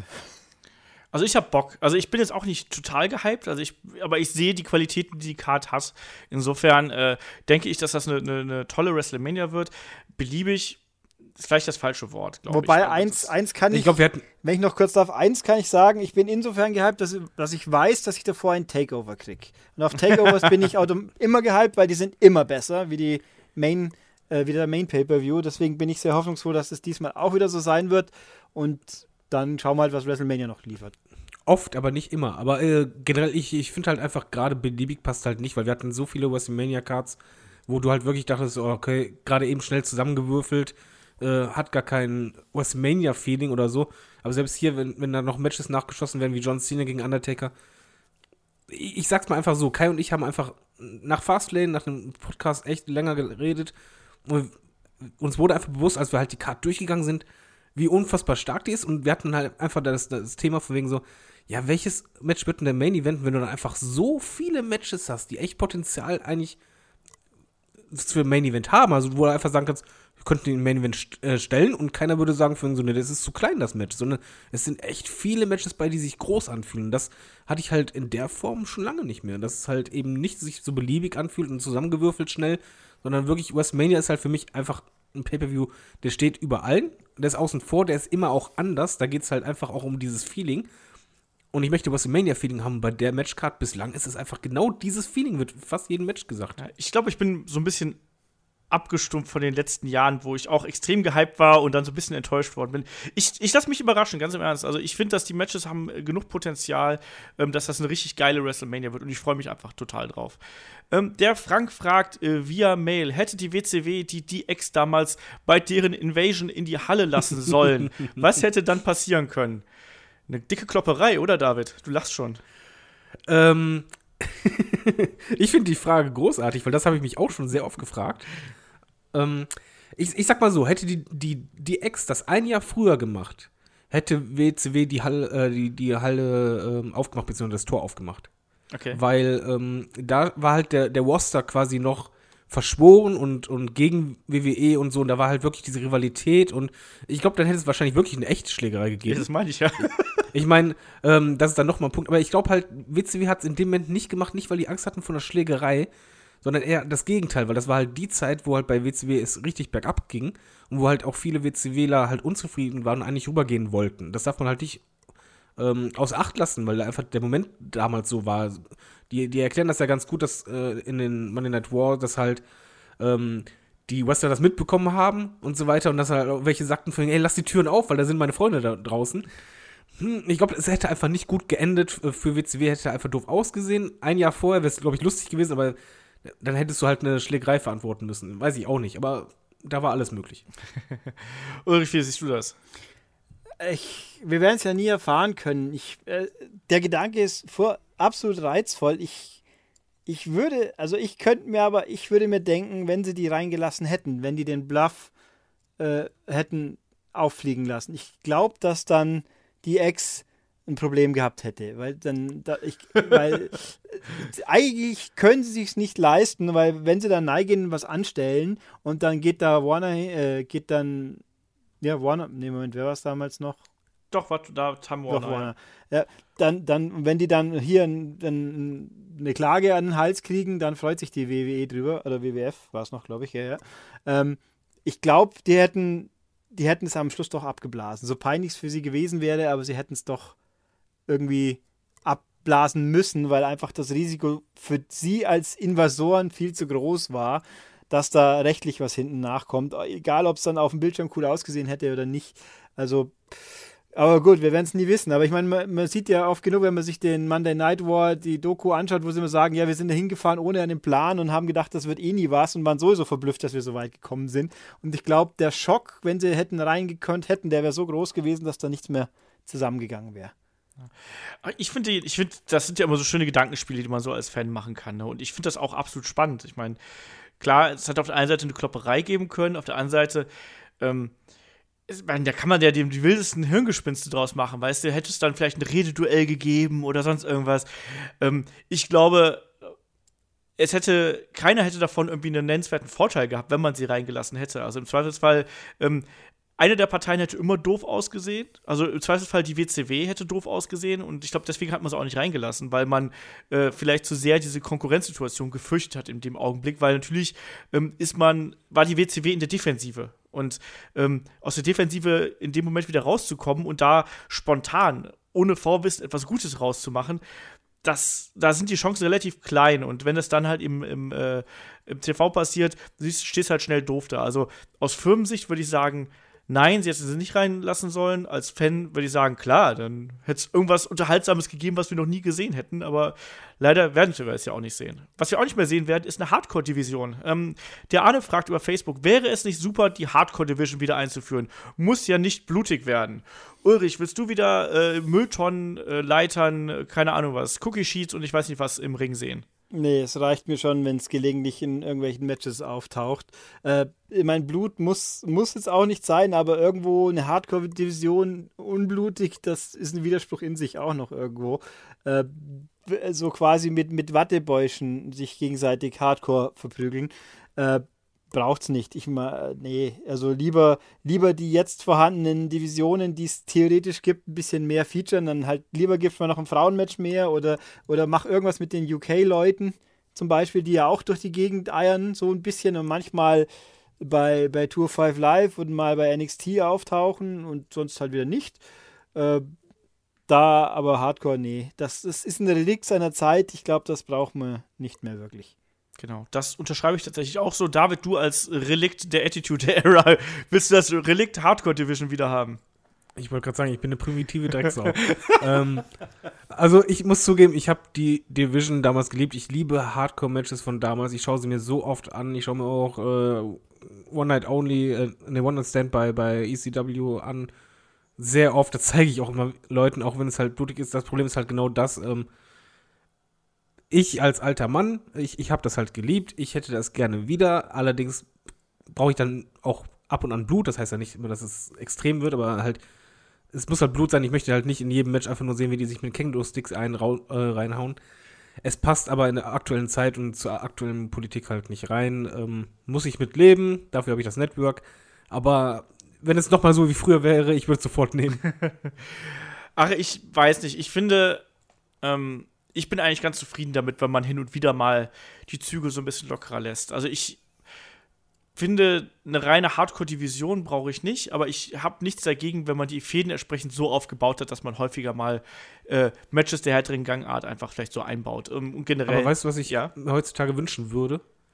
Wenn WWE erlaubt, dass man blutet, beziehungsweise dass der, dass der Wrestler das entscheiden kann. Was mich halt mega stört, ist halt immer, wenn, wenn Blut fließt, dass dann so ein Break kommt. Ich kann es ja nachvollziehen. Natürlich, von Verstand her passt das hin, aber das hat halt so viele Matches schon kaputt gemacht und das ist halt, ähm, wenn man da halt ein bisschen so, wie soll man sagen, den Wrestlern, ich weiß, das wird nicht passieren, aber das sage ich jetzt nur als Fan, den, den Wrestlern ein bisschen selber überlässt, ob sie halt bladen wollen oder nicht, oder ob sie halt äh, mit, mit einer ähm, blutenden Wunde weiterkämpfen wollen oder nicht, weil gerade so unerwartete Verletzungen oder, oder Blade-Job hat so viele Momente erzeugt, die, die du halt nicht vergessen wirst. Du hast halt nie vergessen, wie halt äh, John Cena blutüberströmt äh, da im Aufgabegriff jemanden gehalten hat. Umaga. Oder halt wie ähm, Stone Cold im Aufgabegriff von äh, Bret Hart war und das Blut runterlief.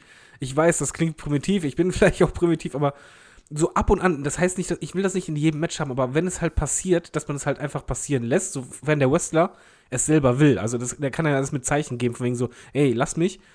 Oder wenn halt jemand wie Brock Lesnar sagt, nee, ich will halt bladen oder ich hau mir den Kopf halt extra auf, dann lass mich auch. dass man denen halt ein bisschen mehr Freiheit gibt. Weil ich mag dieses ähm, ein bisschen so, dieses Bemüttern halt nicht. Ich kann es nachvollziehen aus wirtschaftlicher und politischer Sicht, aber das stört mich. Äh, muss, darf ich, springe ich nochmal kurz rein. Ich finde, wenn es wenn es organisch in Anführungszeichen passiert, wenn da sich halt jemand verletzt wer im Match, das war doch bei, ich glaube, Alexander Wolf war das doch bei Wargames, oder? Der sich am Tisch die Ja, ja. Hirn aufgeschlitzt hat quasi. Da, Das Hirn, das Hirn, das hing am Tisch. ja, die Stirn halt. Äh, oder halt auch bei der mal Samoa Joe gegen Finn Balor, wo sie ihn drei, dreimal unterbrochen und abtupft haben. Das war natürlich ätzend. Äh, da finde ich, das, da wäre wünschenswert, wenn, wenn man, wie soll ich sagen, die Schmerzgrenze ein bisschen höher setzt, wenn der Wrestler es sagt. Wie gesagt, ich finde übrigens auch komisch nach wie vor, die, die Ringrichter ziehen dann Handschuhe an, aber die Leute, die tatsächlich bluten, die haben bei keinen, die ziehen keine Gummihaut drüber, wie auch. Aber warum dann der Ringrichter? Der fasst mir eh kaum an. Aber egal.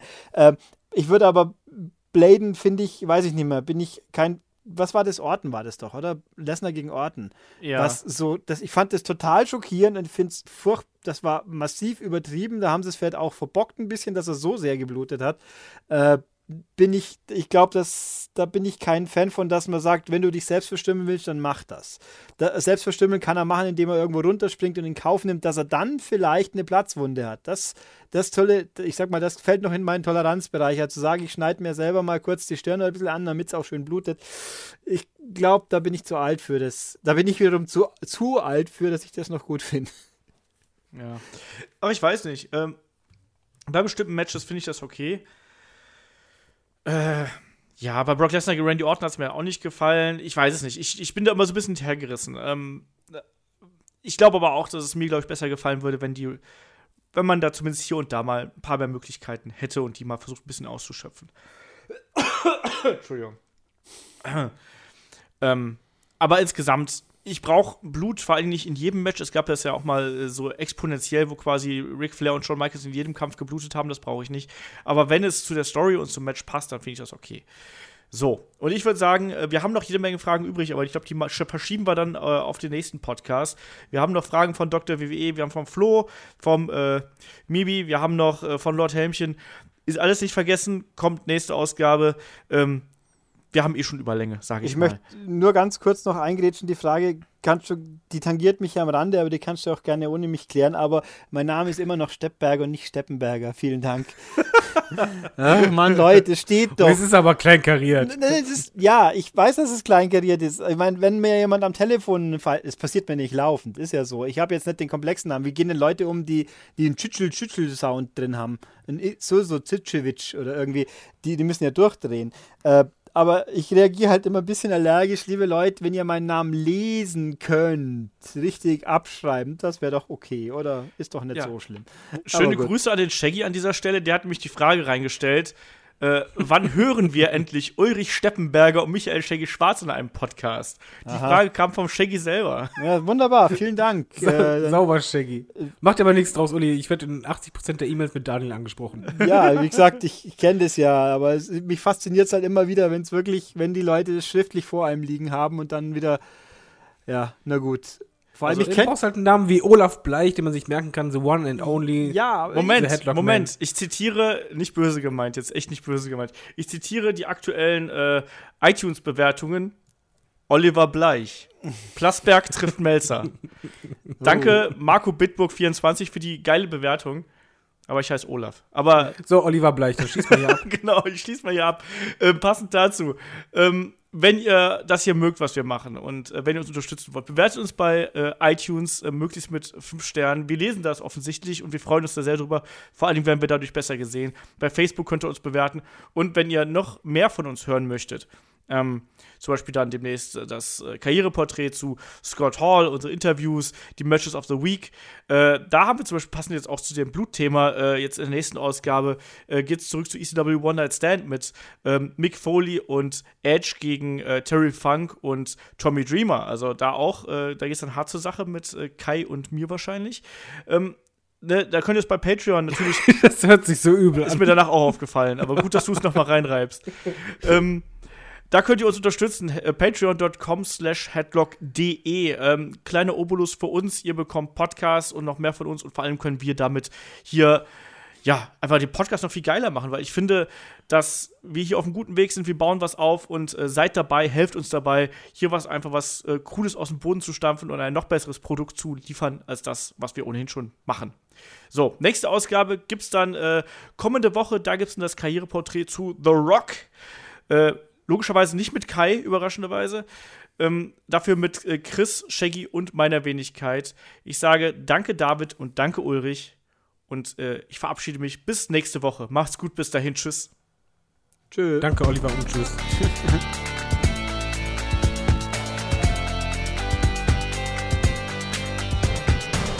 Headlock, der Pro Wrestling Podcast.